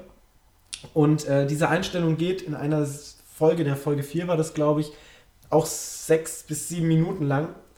Und äh, das zeigt sich halt auch, wir haben ja schon über Serien gesprochen, dass halt Serien auch Plansequenzen haben, was man sich auch anschauen kann. Also das verlinken wir auch nochmal, die sieben Minuten. Was auch echt richtig komplex ist. Bei so einem kleinen, vergleichsweise kleinen Budget, was so eine Serie hat im Vergleich zum Film, auch beeindruckend. Soll auch generell eine herausragende Serie sein. Habe ich auch Ja, Vor allen Dingen am Anfang, gegen Ende hin soll es ein bisschen abnehmen, habe ich gehört. Keine Ahnung. Was bei Serien vielleicht noch, ähm, warum es dort auch, obwohl sie jetzt mit größerem Budget ausgestattet sind, warum es möglicherweise da noch nicht so viele Plansequenzen gibt, ist auch, dass die deutlich mehr unter Zeitdruck stehen als bei einem Genau. Filmdreh. Also so eine Plansequenz braucht halt erstmal die ganze Vorbereitung und dann muss man es halt auch, wenn man es dreht, je nachdem wie anspruchsvoll das ist, dauert das eben auch eine Mhm. Weile, bis man das mal im Kasten hat. Und dazu muss man noch sagen, dass bei True Detective ein einziger Regisseur dahinter steht. Dieser Bra Fukasaku, glaube ich, der Sinombre zum Beispiel gemacht hat. Nick Wer- Pizzolato. Pizzolato. Ist der, ach nein, ist der Creator. Ich wollte gerade sagen. Ich Habe ich jetzt völlig falsch Ja, informiert? ja, Ja, jedenfalls ist es bei anderen Serien krass. ja so, dass ganz viele Regisseure Genau, und du Autoren hast zumindest einen arbeiten. ideellen Showrunner, aber Genau. ganz viele Regisseure. Ja, Und Kerry Fukunaga. So rum. Ja. Oder Kerry Yoji. Fukunaga. Wahrscheinlich ist Yuji dann ja. ja. Auf jeden Fall ähm, ist es eben so, wenn ein Regisseur dahinter steht, dann macht er sich ja viel mehr Gedanken um jede einzelne Folge und jede einzelne Einstellung, als jemand, der dann ein, nur eine einzige Folge inszeniert. Und da wird man dann kaum innerhalb von vielleicht einer Dreiviertelstunde mal fünf Minuten lang eine Einstellung mit so viel Bedeutung aufladen, dass man sie als Plansequenz inszeniert. Aber ich habe die schon gesehen und habe mir auch echt gedacht, wie oft die die gedreht haben müssen, weil da auch schon echt viel passiert. Für eine Serie recht viele äh, Leute auch unterwegs sind. Und vor allen Dingen ist es in einem kleinen Haus, spielt das. Und das heißt mit sehr vielen Gängen und, und sehr vielen verschachtelten Sachen und so. Und das ist schon echt angucken. Aha. Wir verlinken Paul hat also auch eine Empfehlung, damit haben wir zwei große Empfehlungen für heute. Ja, Ein- drei. drei. Paul hat zwei Empfehlungen mit YouTube und einer Plansequenz aus True Detective. Ja, wir hätten noch echt einige. Beispiele eigentlich zu nennen. Ja, Ähm, Wir können wieder anpreisen, dass irgendwann Teil 2 kommt, ja ne, wir den wir machen, niemals wir machen bringen nämlich werden. jetzt den Zelluleute-Trick. Wir sagen, wir machen irgendwann den zweiten Teil. Dann haben wir es angekündigt und Ja. haben unsere Aufgabe schon mal erledigt. aber weil es nicht passieren wird, möchte ich doch nochmal Hardboiled von John Woo erwähnen. Zwei Minuten lang krassester Shootout-Action-Kram ohne Schnitt. Ever. Hammergeil. Dann müssen wir aber auch noch die Oldboy-Szene erwähnen, einfach damit wir noch mal ein bisschen asiatisches Du meinst, die ist. Hammer. Die ist auch sehr Hammer. Dies, ja. Ja. Ja. Und mit diesem Wortwitz ne, gehen wir Ja, dann mal lieber. Wollen wir uns, genau, wollen wir uns ja, persönlich Ähm, verabschieden. Ja, weil das, glaube ich, mittlerweile bei mir so ein kleiner Running Gag wird, äh, möchte ich die Linklater Before Trilogie doch nochmal kurz ansprechen. Ich weiß nicht, in wie vielen Podcasts ich schon über diese Filme geredet habe. Jetzt habe ich schon wieder die Gelegenheit dazu. Ähm, in allen dreien, also Before Sunrise, Nice. Before Sunset und Before Midnight, ähm, gibt es immer irgendwelche richtig langen Einstellungen. Also ob es Plansequenzen sind, da bin ich mir wirklich selbst nicht sicher, weil das wirklich mit der autonomen Einstellung oder mit dieser Regel der Autonomie ähm, schwer zu fassen ist, weil es eben so dialoglastig ist. Aber äh, lange Einstellungen sind es auf jeden Fall und alle eigentlich auch wirklich sehr beeindruckend. Edgar Wright hat in Shaun of the Dead übrigens auch eine Plansequenz gemacht. Damit hätten wir das auch erwähnt. Ähm, in, äh, hier, wie heißt es? Shaun of the Dead. Nein, Nee, das habe ich ja gerade gesagt, Äh, ich habe gesagt Zukind. Ja. Scott Pilgrim gibt es leider keine Plansequenz, aber damit habe ich diesen Film jetzt auch erwähnt. Ja, das ist doch Pauls Aufgabe. In Scott Pilgrim Ja, gibt es keine Plansequenz. Zuvor gekommen. Ja. Genau wie in. König der Löwen. Ja, aber ich glaube, damit hätten wir es tatsächlich. richtig. Ja. Falls wir dennoch irgendwas äh, ganz Wichtiges vergessen haben oder äh, euer Lieblingsfilm unbedingt noch in, genannt Ja. hätte werden müssen, dann schreibt es uns in die Kommentare oder schreibt uns eine Nachricht per Facebook. Äh, wir schämen uns dann ganz doll. Ja, rügt uns ruhig. Und vor, allem, vor allem Michi für das Thema. Wir, wir, wir nehmen dann in Teil 2 Bezug darauf. genau. Ja, wir, Wir hoffen, lesen dann die Fanpost. Wir hoffen, es war jetzt nicht zu trocken, auch wenn wir teilweise sehr große Diskussionen über Ach, das müssen die Leute in Kauf nehmen, wenn man auf einen. Podcast mit Ja, ich wollte gerade sagen, es war echt der flüssigste Podcast, den wir hatten. Wir haben sogar ein Getränk vorgestellt und ähm, mäßig, mäßige Empfehlungen mal aussprechen. Ja. Rocket Bubble oder lasst es bleiben. ähm, wir feiern jetzt auf jeden Fall noch so ein bisschen weiter, dass wir die 50. Folge erstens hinter uns gebracht haben, zweitens, dass wir überhaupt so weit gekommen sind, dass wir 50 Folgen 50 äh, Folgen, schon Cine Couch krass, feiern können. Ja, Die und sind äh, schon ziemlich geil. drittens, dass äh, ich diese Folge nicht schneiden muss. Also ihr werdet diese Folge nie hören, weil keiner Bock hat, die zu schneiden. Naja. Wir Ähm, sollten noch irgendwen anheuern mal irgendwann. hm. Und von einem Flattergeld Hast du. Zeit? Brauchst du kein Geld? Komm zu uns. Möchtest du unsere Folge vorab exklusiv hören oder nachher und exklusiv? ähm, genau. Ähm, ja, wir kommen jetzt zum Ende und dann komme ich jetzt doch noch zu den üblichen Battle-Rufen. Ihr dürft uns, äh, wie gesagt, gerne Kommentare hinterlassen. Ihr, ähm, das geht auf unserer Seite cinecouch.net, auf Facebook haben wir auch eine Seite erstellt. Äh, findet ihr unter Cinecouch. Wir sind da total äh, erfindungsreich gewesen. Auch auf Mononamisch. Twitter. Mononamisch. Mononamisch. Das hört sich äh, doof an. Äh, auf Twitter dürft ihr uns gerne folgen. Auch dort heißt mir Cine Couch. City Couch. City Couch. Und ähm, ganz doll freuen wir uns, wenn ihr uns bei iTunes erstens abonniert, zweitens bewertet und drittens auch dort kommentiert, damit andere Leute sehen, oh, wir sind ganz cool oder ähm, vielleicht auch nicht. Und dann könntet ihr es auch lassen. Und als äh, allerletzten Schritt, und darüber freuen wir uns äh, wahrscheinlich am meisten, denn Geld, Geld ist, geht immer. Ja? Also Liebe schön und gut, Kommentare schön und gut, dass ihr uns hört, pff, ist uns eigentlich egal, Hauptsache es gibt Geld. Ihr dürft uns beflattern, das geht über unsere Seite, nur ein Klick entfernt. Also wenn ihr auf unserer Seite seid, ein Klick entfernt. Und ja, da freuen wir uns gerne. So einfach war Freude noch nie. Äh, zusammengefasst freuen wir uns eigentlich immer über Aufmerksamkeit. Das streichelt so unser Ego. Das Ja. ist sehr schön. Also ich brauche eigentlich echt nur das Geld. So. Und ja, der nächste große Geburtstag, der kommt ja dann in zwölf Folgen, wenn wir ein Jahr Cine Couch feiern. Krass. Ja, das wird dann krass. Ob wir es so lange noch durchhalten. Mhm. Wenn, ich mich, Ein Jahr im Moment in zwölf wenn, ich mir, Zwei. wenn ich mir hier so die Gesichter angucke, ob ich die nochmal sehen will. Obwohl die ersten 10 waren ja Watchmen, deswegen in 12 Folgen haben wir die 62. Folge. Das ist dann die 52. Folge Cinecouch. Genau, und dann Ja. haben wir 52 Wochen Ja. Stimmt. aufgenommen. Krass. krass. Ja, aber bis dahin ist es ja noch was. Äh, Jetzt also erstmal vielen Dank für die Aufmerksamkeit heute. Und ja, beim nächsten Mal wird es wieder kürzer und mit geringerem Umfang an Menschen. Jetzt machen wir zum hier aber auch Mal. einen Schnitt, ne? Ja, machen wir nochmal einen. Ja. Okay. Tschüss. Ciao. Tschüss. ciao.